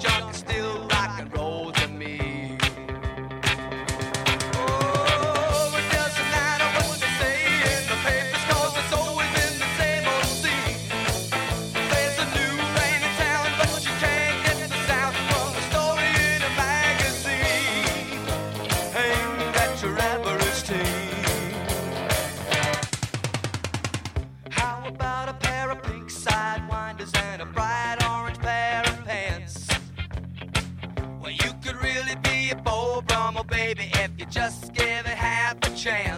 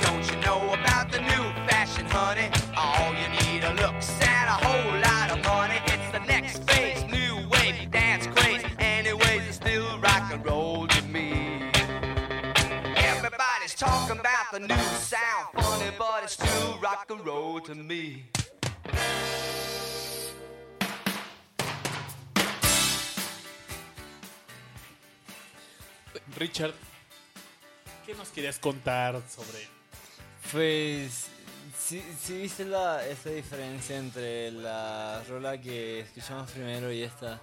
La primera estaba más, más pesada, un poquito, ¿no? Pero esta sí estaba un poco más de...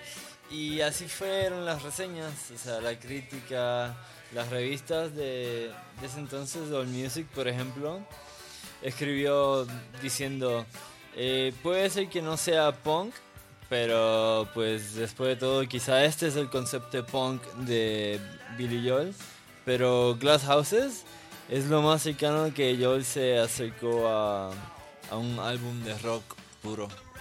O sea, es- fue su intento más fuerte, lo que está diciendo. De todas formas, le dieron un 4.5 de 5. Que es, un- muy bueno, es ¿no? muy bueno, claro. Oye, Raz, ¿tú qué opinas de esto? Pues está bien, la verdad es que sí es un. Es algo bien sencillo. Las críticas son las críticas y cada quien, pues obviamente, toma lo que quiere de ellas, ¿no? Pues al final del día es tu gusto contra el de otras personas, ¿no? Y pues sí, la verdad es que algo muy acertado que dijeron es que sí, yo creo que es la, el disco más acercado a rock and roll que tiene Billy Joel. Es lo más pesado que tiene. Obviamente no es pesado para. Mm, Fíjate que que pesado yo lo siento como muy vivaz o muy alegre. Por ejemplo, esta rola Sí. que estábamos din, din, din, din, din, din, Sí. din. Eh, y es algo como que esa energía Que- que me, me recuerda mucho más bien al rock and roll de los 50, ¿no? Más que al rock pesado, pues, más bien como... sí, sesentero. Sí, más es como un rock más este rock and roll, ¿no? No tanto rock, sino rock and roll. rock and sí. roll, ¿no? Oye, pero la Rolling Stones eh, le dio 3 de 5, que ya es algo mucho más promedio. Pero la- lo, que escri- lo que escribieron eh, no estuvo ch- tan chido. Dice, dijeron, Billy Joel escribe melodías, no que te atrapan, suavecitas, pero... Y lo que muchos de sus defensores dicen es cierto, su material es muy catchy, Muy pegajoso. muy pegajoso. Pero también lo es el flu. La gripe. La gripe. no manches. Mu- muy... vu- Vuelvo a lo mismo, con mi argumento del- de, los, de las críticas, pues es cada quien como lo, lo experimenta. Eh, también quien lo escribió, ¿no? Sí. Que habíamos visto en alguna época también una reseña de un disco, creo que de Pink Floyd, no me acuerdo de quién, que también había recibido algo... No, de Neil Young. De Neil Young. Del Neil Young, cierto, cierto. Que también había recibido... Ah, pues del, del Harvest, ¿no?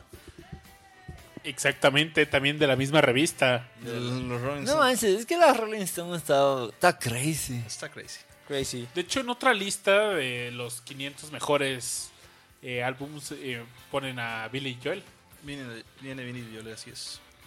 Es que pues es bueno, buen artista. Ahora estamos escuchando el Nylon Curtain del 82. ¿Qué nos cuentas de este disco, Rash? Fíjate que este es un disco que a mí me, me parece, pues ya, obviamente Billy Joel ya después de, de rockear un ratito dijo, oye, pues voy a hacer algo más, más político. Y de hecho la canción que estamos escuchando ahorita se llama Allentown y habla sobre, pues no nada más Allentown, sino de otros este, lugares gringos en donde la economía del lugar vivía a base de una mina que estaba ahí en, en el pueblo y pues lo que le decían, o sea, es como todos los chavos, así cuando van cruzando la, la, secundaria, la prepa, es el de, güey, tú nada más saca tu título, vas a tener chamba, güey, pues no hay pedo.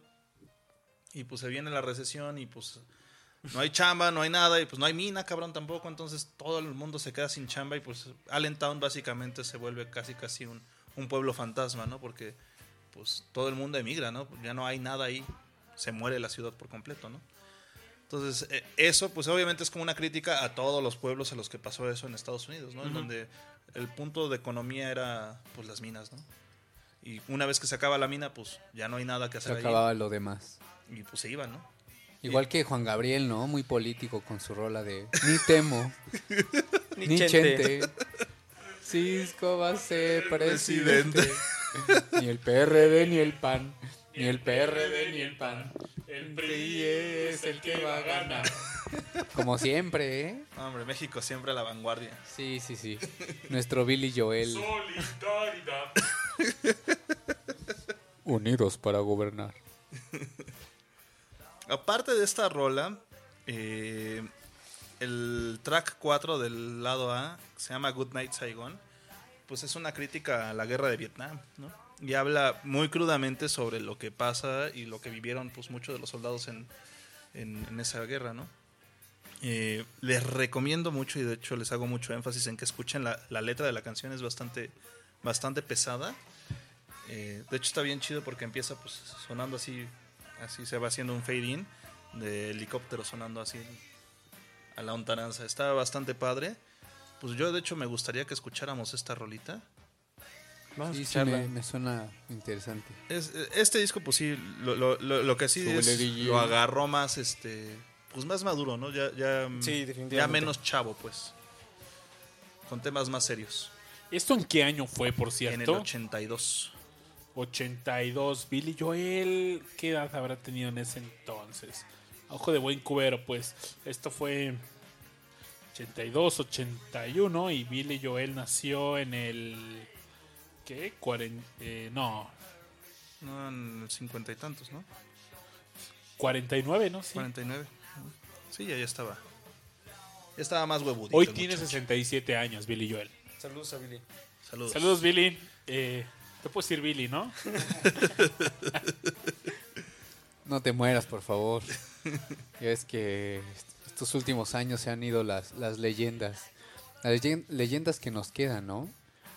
Porque creo que últimamente, sí, claro que ha habido propuestas buenas, pero creo que no ha habido un grupo que, que se vuelva como leyenda, ¿no? Que en algún momento vayamos a recordar. Creo que lo más cercano que tendríamos ahorita sería, tal vez me van a mentar la madre, pero Radiohead. O sea, que en algunos 10 los Foo años- Fighters. No, Los Red Hot Chili Peppers. hay muchos. Sí, sí es cierto, los Peppers también. Que en algunos años van a ser como lo que nos quede del super buen rock, ¿no? Y, Oye, pero los Red Hot Chili Peppers no son nuevos, jovenazo. No, pues obviamente. O sea, me no. refiero- del 80, sí, sí, claro, no, nos no tocó son- crecer con ellos, ¿no? Queremos a los Ajá, o sea, me, Peppers, me refiero como un poco más contemporáneos, ¿no? O sea, todavía queda Son Neil Young. contemporáneos, esa es la palabra. Ajá, todavía queda Neil Young y por ahí creo que todavía no se muere ni Waters ni Gilmore, entonces, pero en cuanto esas personas empiezan a faltar, ¿qué nos quedaría, no? Es a lo que me refiero. Pues yo creo que sí, los Todavía Peppers, sigue Give Pop, güey. y Está bien pinche eso sí. Tienen la asesina llega pizza. Sí. Llegar a un punto donde Bono sea...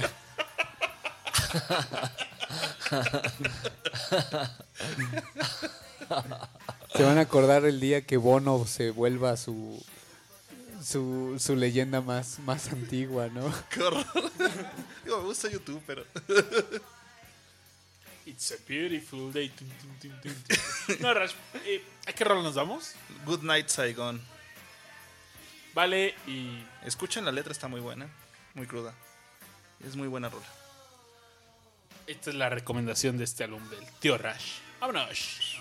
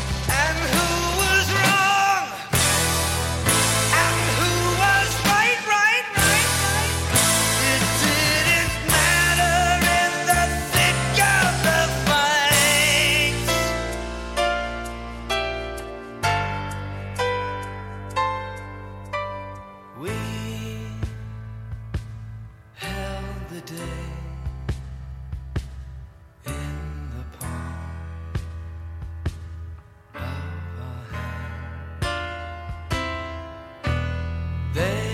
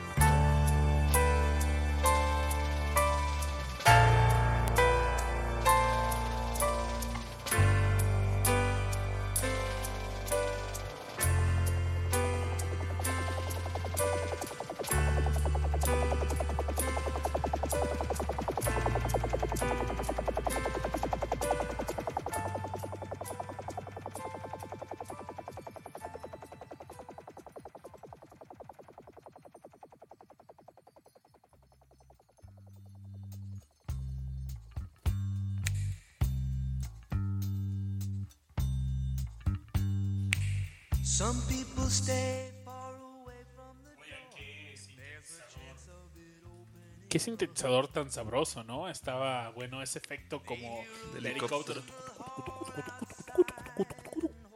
Sí, la verdad es que está bien locochón porque lo sacó re bien el cabrón. Sí, y fíjate que es algo muy interesante porque, o sea, la música suena muy bien, pero también, la- o sea, las imágenes, lo que te está describiendo, y es algo que estamos platicando, o sea, no es una canción para nada feliz, No. Eh, y de hecho es así como bastante violenta en, lo- en sus imágenes, ¿no? ¿Tú qué puedes comentarnos acerca de eso, Rash? Es decir, este, tan Billy Joel era capaz de escribir así como estas aventuras de peda, como meterse a estos temas así como, pues ya muchísimo más cabrones. ¿Cómo era esa relación entre como la letra de lo que escribía? Fíjate que te digo que es como un cronista el cabrón. Yo, yo lo veo más como de esa idea. O sea, sí le gusta contar historias al cabrón sobre lo que vivía él al día a día alrededor suyo, ¿no? esta, esta rola, pues viene obviamente porque a él le tocó, pues, la guerra de Vietnam. O sea, él estaba. Pero no fue. No, él no fue. Pero le tocó verlo, ver que sus amigos se fueran a la guerra de Vietnam, ¿sí me explico? Entonces, Seguramente, y en los medios todos lados, ¿no? Así es. Entonces, pues obviamente eso le pegó pues bien cabrón, ¿no? Entonces, cuando canta esta canción, cuando la compone, la verdad es que sí se siente muy, muy conectado, que es algo que me gusta mucho este cabrón. Y de hecho, hay una versión en vivo de, este, de esta canción. Y en, en la, como en la pantalla se van viendo fotografías de, de, soldados de, de Vietnam, ¿no? O sea, típicas fotos de, ay, nosotros y la chingada. Pues casi, casi cuando se hizo la guerra de Vietnam pensaron que iba, se iba a acabar rapidísimo porque pues era Estados Unidos gigantesco contra Vietnam chiquito, ¿no? Y pues toma la barbón, que terminaron perdiendo, ¿no? Definitivamente. Y nos vamos acercando ya a la etapa final de, de la carrera de Billy Joel. Y estamos. eh, vamos a hablar un poco. Bueno, Raz nos contará un poquito acerca de dos siguientes discos, que es, tengo entendido, An Innocent Man, Man, Así es. An eh, Innocent Man, y The Breach. The Bridge. Ambos Mm. son discos buenos. De hecho, en este Innocent Man es, es, una es un álbum conceptual, chavos, aunque no lo crean. es un álbum de, de tributos a distintas épocas de música eh, en Estados Unidos. ¿no? Entonces, por ejemplo, esta que estamos escuchando, que es Innocent Man, que es la, la homónima del disco, es un, un homenaje a Vinnie King y a los Drifters. Ajá. Este, por ejemplo, hay otra, la primerita que se llama Easy Money, que es un homenaje a James Brown. Está The Longest Time, que es un, un homenaje a, a estos grupos como de cuarteto de, de barbería. Que en este caso creo que es el The Times, pero bueno. Pero de hecho, toda esa es, por ejemplo, The Longest Time es toda a capela. ¿Tú cuál dirías que es el género predominante? Porque por aquí estoy leyendo que en su siguiente disco, The Breach, ya tenía así como mucha más influencia del New Wave. O sea, ¿qué tanto ya ve así como este género, este género? ¿Cómo fue esta transición entre los dos discos? Yo creo que sí hubo una. De hecho, le pegó mucho, yo creo que en, el, en, en la nostalgia, en la melancolía, este disco en específico, y eso contribuyó mucho al The Bridge, ¿no? De hecho, en el The Bridge hay, una, hay un dueto con Ray Charles, que está buenísimo, que se llama Baby Grand. Buenísimo, yo creo que vamos a escuchar esa rola ahorita. Este. Pero sí, o sea, obviamente se, se, se ve como. Como el repasar la historia de la música de Estados Unidos Definitivamente influyó, ¿no? le influyó y pues obviamente pues el dueto que se avienta con Ray Charles en esta en este disco en el Bridge está buenísimo. Oye, y también en la rola de Code of Silence, las, voca- las voces de fondo son de Cindy Lauper. Ah, esa no me la sabía, fíjate. Esa es nueva. Sí, Simón. Eh, digo, también en este, por cierto, en este disco en el que estamos escuchando ahorita también viene Uptown Girl, que es una de sus canciones también más Sí. Este y también hay una que se llama Tell Her About It, que es una que me gusta mucho. Este, y es como Motown. Está buenísima. También si tienen chance después de escucharla, escúchenla. Es muy buena. Eh, hablando ya más del, del. ¿Cómo se llama? The Breach. Del The Bridge. Eh, fíjate que hay. Como tal, así. Uy, que digas que me encanta todo el disco. La verdad es que no. Solamente hay unas. Unas cuantas cancioncillas que me gustan. Entre ellas la de. La de Baby Grand, que es muy buena. Me gusta mucho. Eh, también está la de A Matter of Trust. En Matter of Trust, en el video sale Ringo Starr. Ringo siempre presente en los Ringo eventos. siempre presente en los Mi mejores eventos. favorito. Eh, This is the Time también es muy buena rola. De ahí en fuera, Code of Silence te digo que no, no es como de mis favoritas y por eso no sabía que, que tenía vocales con Cindy Lauper. y pues bueno, ahí funcionando porque Cindy Lauper pues, nació en los 80s, no sé, él como, como artista pues fue en los 80s, ¿no? Entonces, mezclando lo viejo y lo nuevo. A la mitad de la década, porque este es del 86, ¿no? Así es, es del 86 el de Yo Bridge. nací en el 86, imagínense. Qué momento. Yo tenía dos años. chavos. Pues El mundo se preparó para la llegada de Aureliano Carvajal. con Billy Joel. Con Billy Joel. Definitivamente, ¿qué conexiones no se descubren en estos días de 420? Coincidencias. Coincidencias. No lo hay creo. coincidencias. Eh, pero bueno, ¿qué les parece si escuchamos esta rola? Baby Grand, con, a dueto con Ray Charles, escuchan, está buenísima. Yo pensé que íbamos a escuchar a Cindy Lauper. Queremos a Cindy Lauper. ¿Cómo se llama esta rola de Universal de Cindy Lauper? La que Girls, más? I want- just want to have fun. Sí, ¿verdad?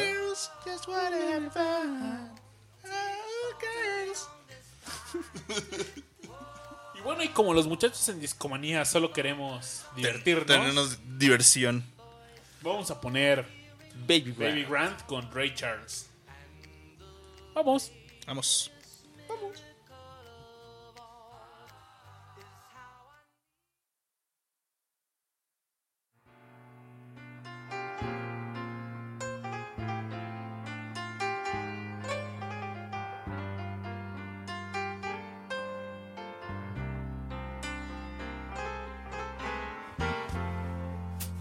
night when it's dark and cold. I'll reach out for someone to hold when I'm blue when I'm lonely. She comes She's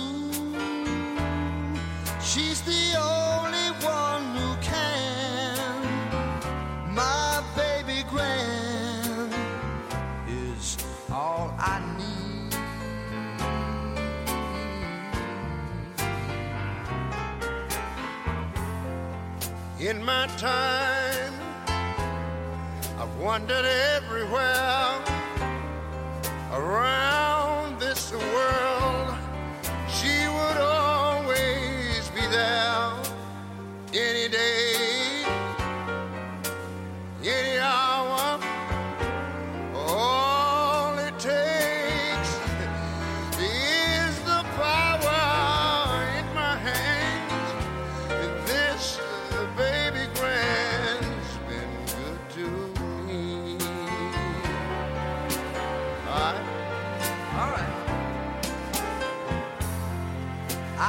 I've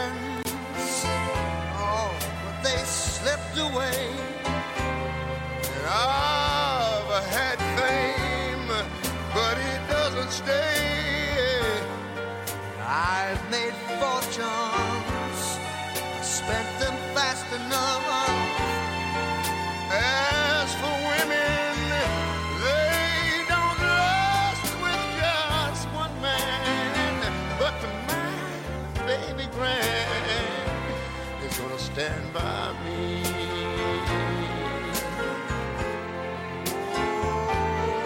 They say no one's gonna play this on the radio. I don't believe that. I don't believe it. They said melancholy blues were dead and gone. But only songs like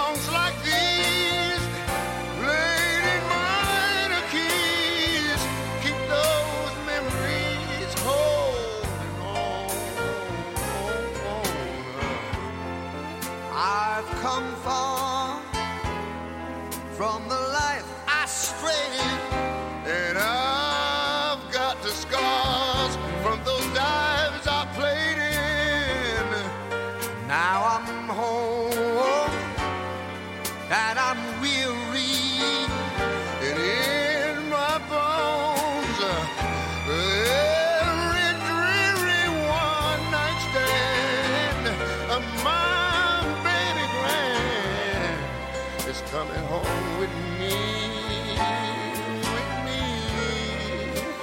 Since this gig began, my baby grand, it's been good to me.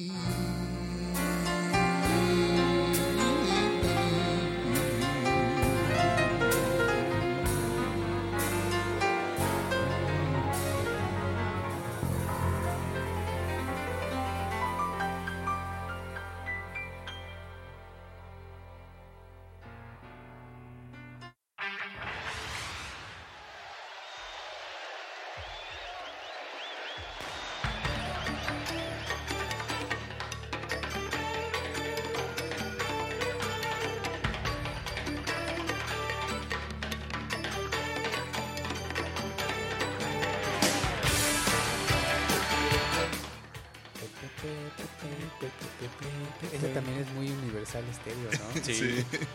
Yo sabía que iba a haber varias de, de esas que. Ah, ese es de Billy Joel. Esa, esa es como una historia a bridge del mundo. Desde el punto de vista de Estados Unidos, obviamente. Pero sí, básicamente es como una recolección de, de hechos históricos. ¿Por qué no nos cuentas un poco ya de, de estos últimos dos discos? Es decir, ya se está acercando como al final de su carrera. Ya, Eh, Ya vamos, est- ya estamos cerca ahora sí de Piano Man. Y fíjate Ya que me tiene gusta Man. mucho porque cierra con broche de oro el muchache. Un broche de presión. El, el- este que es el Stormfront es un muy buen disco. Tiene esta canción que se llama Within Stir the Fire, por si no se acuerdan. Eh, también vienen otras rolas como la de. mm, déjenme, no les voy a mentir. Eh, Son sus últimos I Go to ¿no? Extreme. Así es. Downstairs, down, Downsteer Alexa, eh, I Go to- este, perdón, y Leningrad, que son como muy buenas rolas. Muy, muy buenas rolas de ese disco. De hecho, yo creo que casi todas, ya nosotros un poquito más, más en nuestra edad, son más contemporáneas de nosotros. Seguramente la escuchaste en algún momento de tu vida cuando eras chavo. Sí, definitivamente. Aunque no quisiera. Aunque no quisieras. Pero son muy buenas rolas. De hecho, antes de este disco, Billy Joel hace un, hace un tour en, en Rusia. Esto, pues también bien botana porque, pues obviamente las tensiones del, de la Guerra Fría entre Estados Unidos y Rusia, pues estaban pues apenas disminuyéndose después de la caída del muro de Berlín y, y, pues el final de la Guerra Fría con, con la perestroika, ¿no? Que, que viene siendo la, reestructuración capitalista de, de Rusia, ¿no? Y la desintegración de la Unión Soviética. Entonces pasa esto, Billy Joel va a ir a un concierto en Leningrado, creo que es, o en, no, no es en Leningrado, es en, según yo es en Stalingrado, pero no, no me crean. La verdad es que no me acuerdo muy bien. Pero En ese disco está muy bueno. ¿no? De hecho, hace un cover del Back to the USSR de los Beatles en ese en esa, en esa gira, en ese concierto. Entonces, pues obviamente prendió la banda.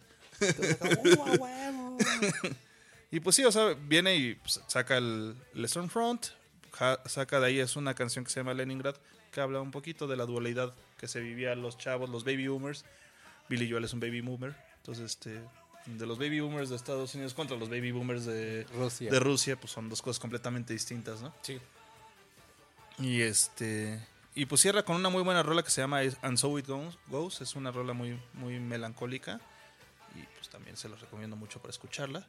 De ahí nos saltaríamos al último Al disco. último- Al ultísimo disco de Billy Joel. ¿Cómo me ¿Qué dijeron? es? River of Dreams. Ah, Y fíjate que justo, creo que antes de que empezara el show, por ahí comentábamos así como cuáles son de nuestras rolas preferidas de, de Billy Joel. Y justo una de mis rolas prefer- preferidas, o al menos una que recuerdo haber escuchado así como con regularidad, es eh, la de In River of Dreams. Justo la que le da pues nombre a este álbum. La homónima.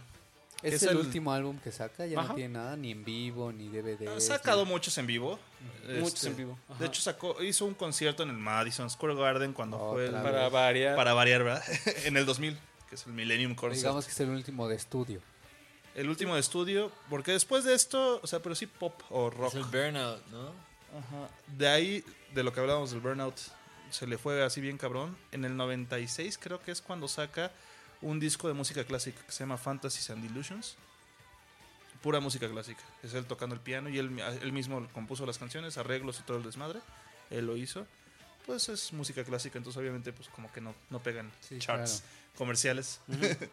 Eh, y pues ya de ahí ya no ha sacado nada más. Según yo, como les comentaba al principio, sacó dos canciones este, extra después. Una es una canción de Navidad y otra sepa Dios qué es. Este, pero pues obviamente no. Nada que ver con lo que había sido de su carrera y a la fecha pues no. Solamente vive de los conciertos, chavos. Oye, Rush, si tuvieras que escoger algo de Billy Joel, pero solo una rola o... Vamos a ser justos, un álbum. ¿Cuál es? Híjole, un álbum. No, el Stranger, la verdad. Sí, me quedo con el Stranger. Y si me pusiera más estricto y ahora sí te digo una rola, una rola Una rola de Billy Joel. Ok. Em, Dicen, ¿saben qué? Vamos a quitar de a la canción de Chuck Berry de, la, de Voyager y vamos a poner una rola de Billy Joel. ¿Cuál sería? fuck. no, no, Ya no las puedo- preguntas de Babis cada vez están más Está- intensas. ya. Estar muy intenso. Al menos para Diría hacer- Piano Man. Me gusta mucho Piano Man, pero no, no si pondría fuera la última rola que existiera en el universo, ¿cuál sería? Si esta es la rola por la que recordara la humanidad. ¿Cuál sería? ¿Cuál sería? No. ¿Y de qué álbum? Eh, definitivamente. Piénsalo, es la humanidad, ¿eh? Sí, ¿Estás está seguro? ¿Estás seguro? O sea, es la, la humanidad y el universo. O sea, Está cabrón. sí. Eh, no, sí está muy cabrón.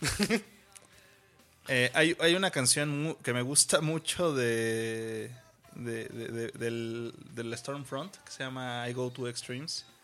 Es una canción que me gusta mucho. Yo creo que cuando la escuché ya bien a fondo, pues estaba justo. Y dice así la canción In the Prime of My Life. Y es algo como que me, me pegó mucho y me gusta mucho. ¿no? Es, es una canción alegre y como de autoayuda, si lo quieres hasta cierto punto, pero la verdad es que me gusta mucho. Sobre todo muy cercana, ¿no? O sea, Sí. como que es fácil. Me, me, re- me relacioné muy fácil con ella. Yo pondría esa. Yo creo que es de las canciones que más me gustan Billy Joel. Hay muchas otras, como podrán ver, pero la verdad es que sí. Álbum, El Stranger, canción, I Go to Extremes. Muy bien contestado, Rash. La humanidad está a salvo. A salvo, todo bien. Su legado Continuará adelante. continuará. Y seguirán más episodios de Discomanía. Y bueno, con esto creo que también queremos ir despidiéndonos. Es hora de, de retirarnos, ya son. Ya es tardecito por acá. Y como todo show, llegó la hora de las conclusiones. Y Rash, tú que encabezaste este episodio, cuéntanos tus conclusiones sobre Billy Joel. Billy. Saludos, Billy. Saludos, Billy. Billy. Te queremos. Billy, Billy. Brother, Brother. Billy. Acapulquirri, Billy. no, pues bueno, yo considero y sigo, y espero que lo hayan escuchado a lo largo de este especial de Billy Joel. Es un artista muy polifacético, ha pasado por muchas etapas y yo creo que cada una de ellas pues ha sido bastante buena, ¿no? Quizá no sea el mejor en cada una de ellas, pero como artista el haber podido explorar y acercar muy buenas canciones de cada una de ellas lo hace un excelente artista. Es algo que le admiro mucho.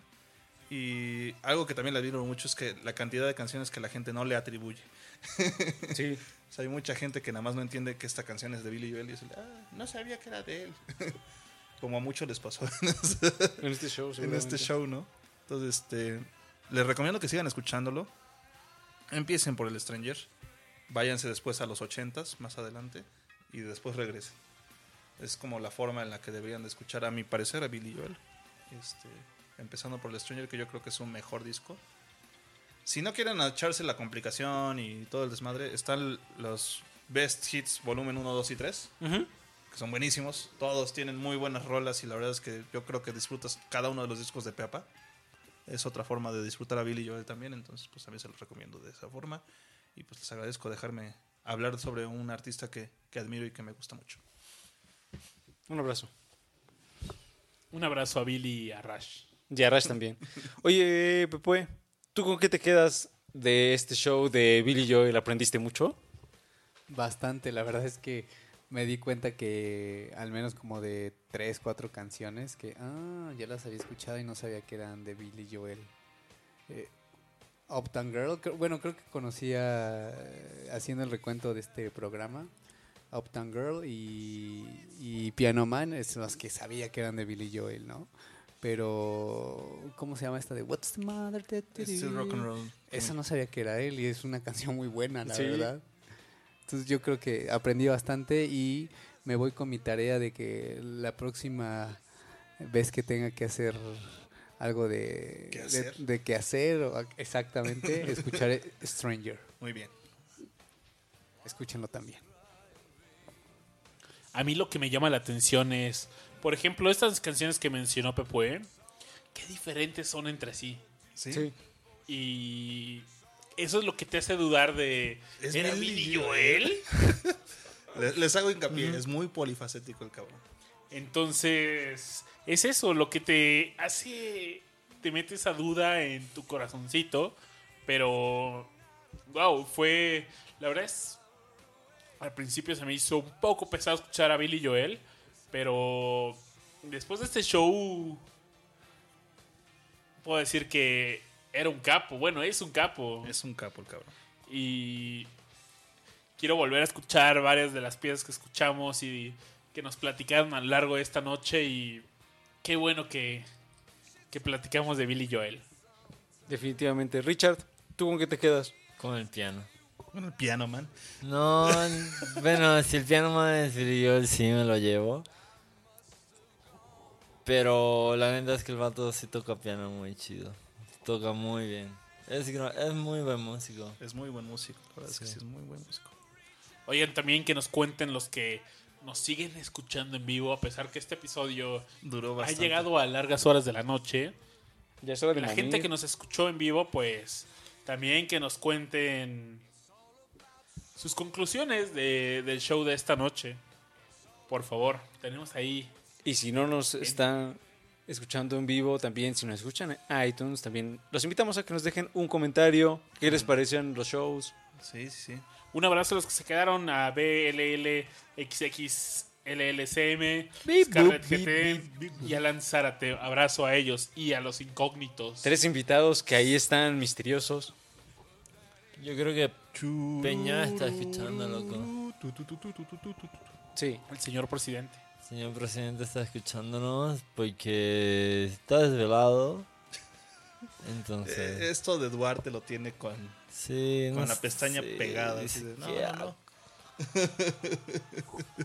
Yo la verdad no lo creo. Conclusiones, mi queridísimo. Ah, no, bueno, todavía estás en tus conclusiones. no, de no, hecho. ya concluí, sí. Ok. Eh, pues fíjese Ahora. que mi conclusión tiene que ver justo con la rola que vamos a escuchar ahorita, que es Piano Man. Eh, pero a mí hay varias cosas que me interesan, o sea, que como que siempre me gustaron mucho de Piano Man como, como canción, y una de ellas es la facilidad que tiene Billy Joel de como plantearte un escenario y como hacerlo sentir como verdaderamente vivo, o sea, como que verdaderamente...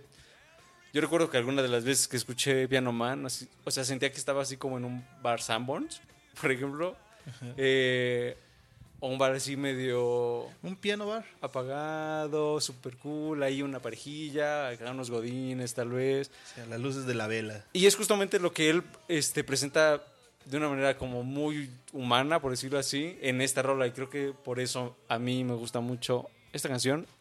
Y varias otras de las que hemos escuchado también me, me emocionan bastante. Y creo que es algo mm, que me interesa mucho de Billy Joel. O sea, de que pueda causarte estas emociones así como muy, muy especiales con ciertas imágenes o con simplemente una rola que suene padre.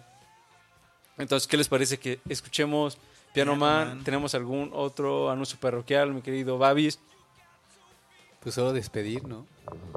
La despedida y Pues agradecerles una Sí. vez más, ¿no? Acompañarnos un episodio más de Discomanía. Este ha sido uno de los episodios que, que más me ha gustado, porque obviamente le metí mucha chamba. Pero la verdad es que sí, creo que ha sido un buen, un buen Discomanía. y Les agradezco mucho. Definitivamente. Babis, ¿dónde nos pueden seguir en redes sociales? A redes sociales. Estamos en Facebook como Discomanía Podcast, síganos en Twitter como Discomanía-FM, Spotify como Discomanía Podcast, todo junto, en donde van a escuchar la playlist de este capítulo. de este capítulo. Y otros más muy buenos. Ha habido muy buenos playlists últimamente. Se rumora que pronto estarán una colección de canciones de cada uno de nosotros por ahí. Pues, ¿qué es lo que nos gusta escuchar y qué es lo que queremos compartir con ustedes? Ahí estará. Síganos, por favor. Y pues bueno, creo que eso fue todo Esto ha sido todo. por esta noche. Muchas gracias.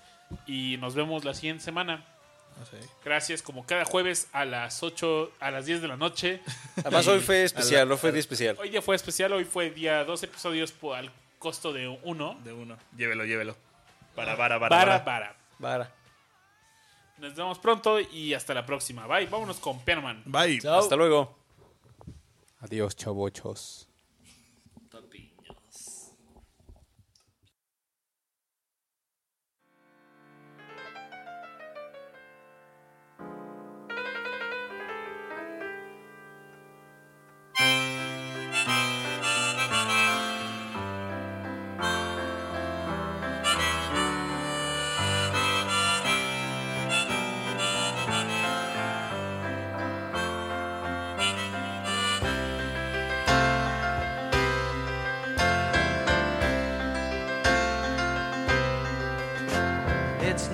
Nine o'clock on a Saturday. The regular crowd shuffles in. There's an old man sitting next to me, making love to his tonic and gin.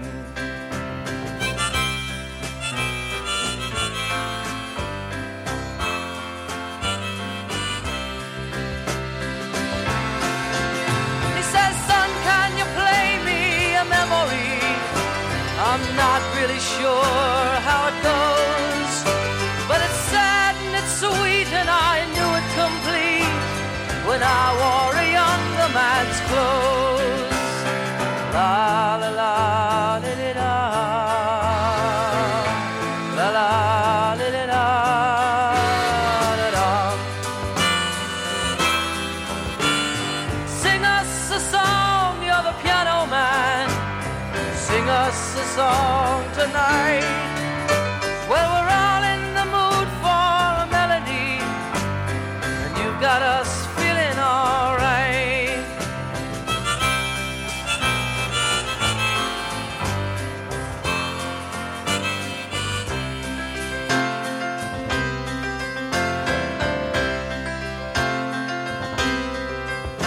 Now, John at the bar is a friend of mine. My drinks for free. And he's quick with a joke or to light up your smoke. But there's some place that he'd rather be. He says, Bill, I believe this is killing me. As a smile ran away from his face. Well, I'm sure that I could be a movie star if I could get out of this place.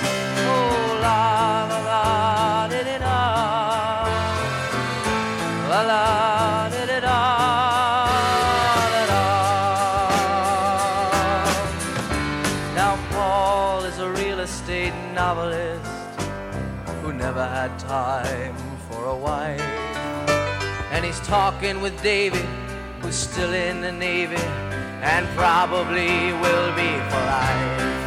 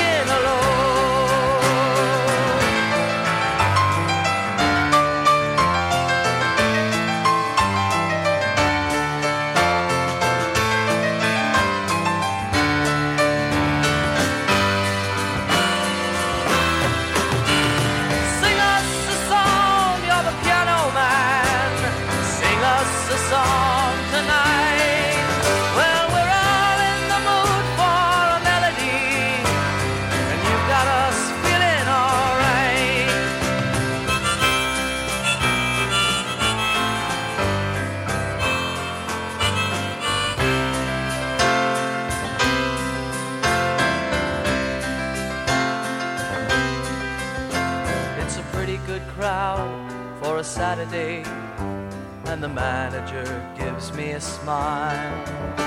Cause he knows that it's me they've been coming to see to forget about life for a while. And the piano sounds like a carnival, and the microphone smells like a beer, and they sit at the bar and put bread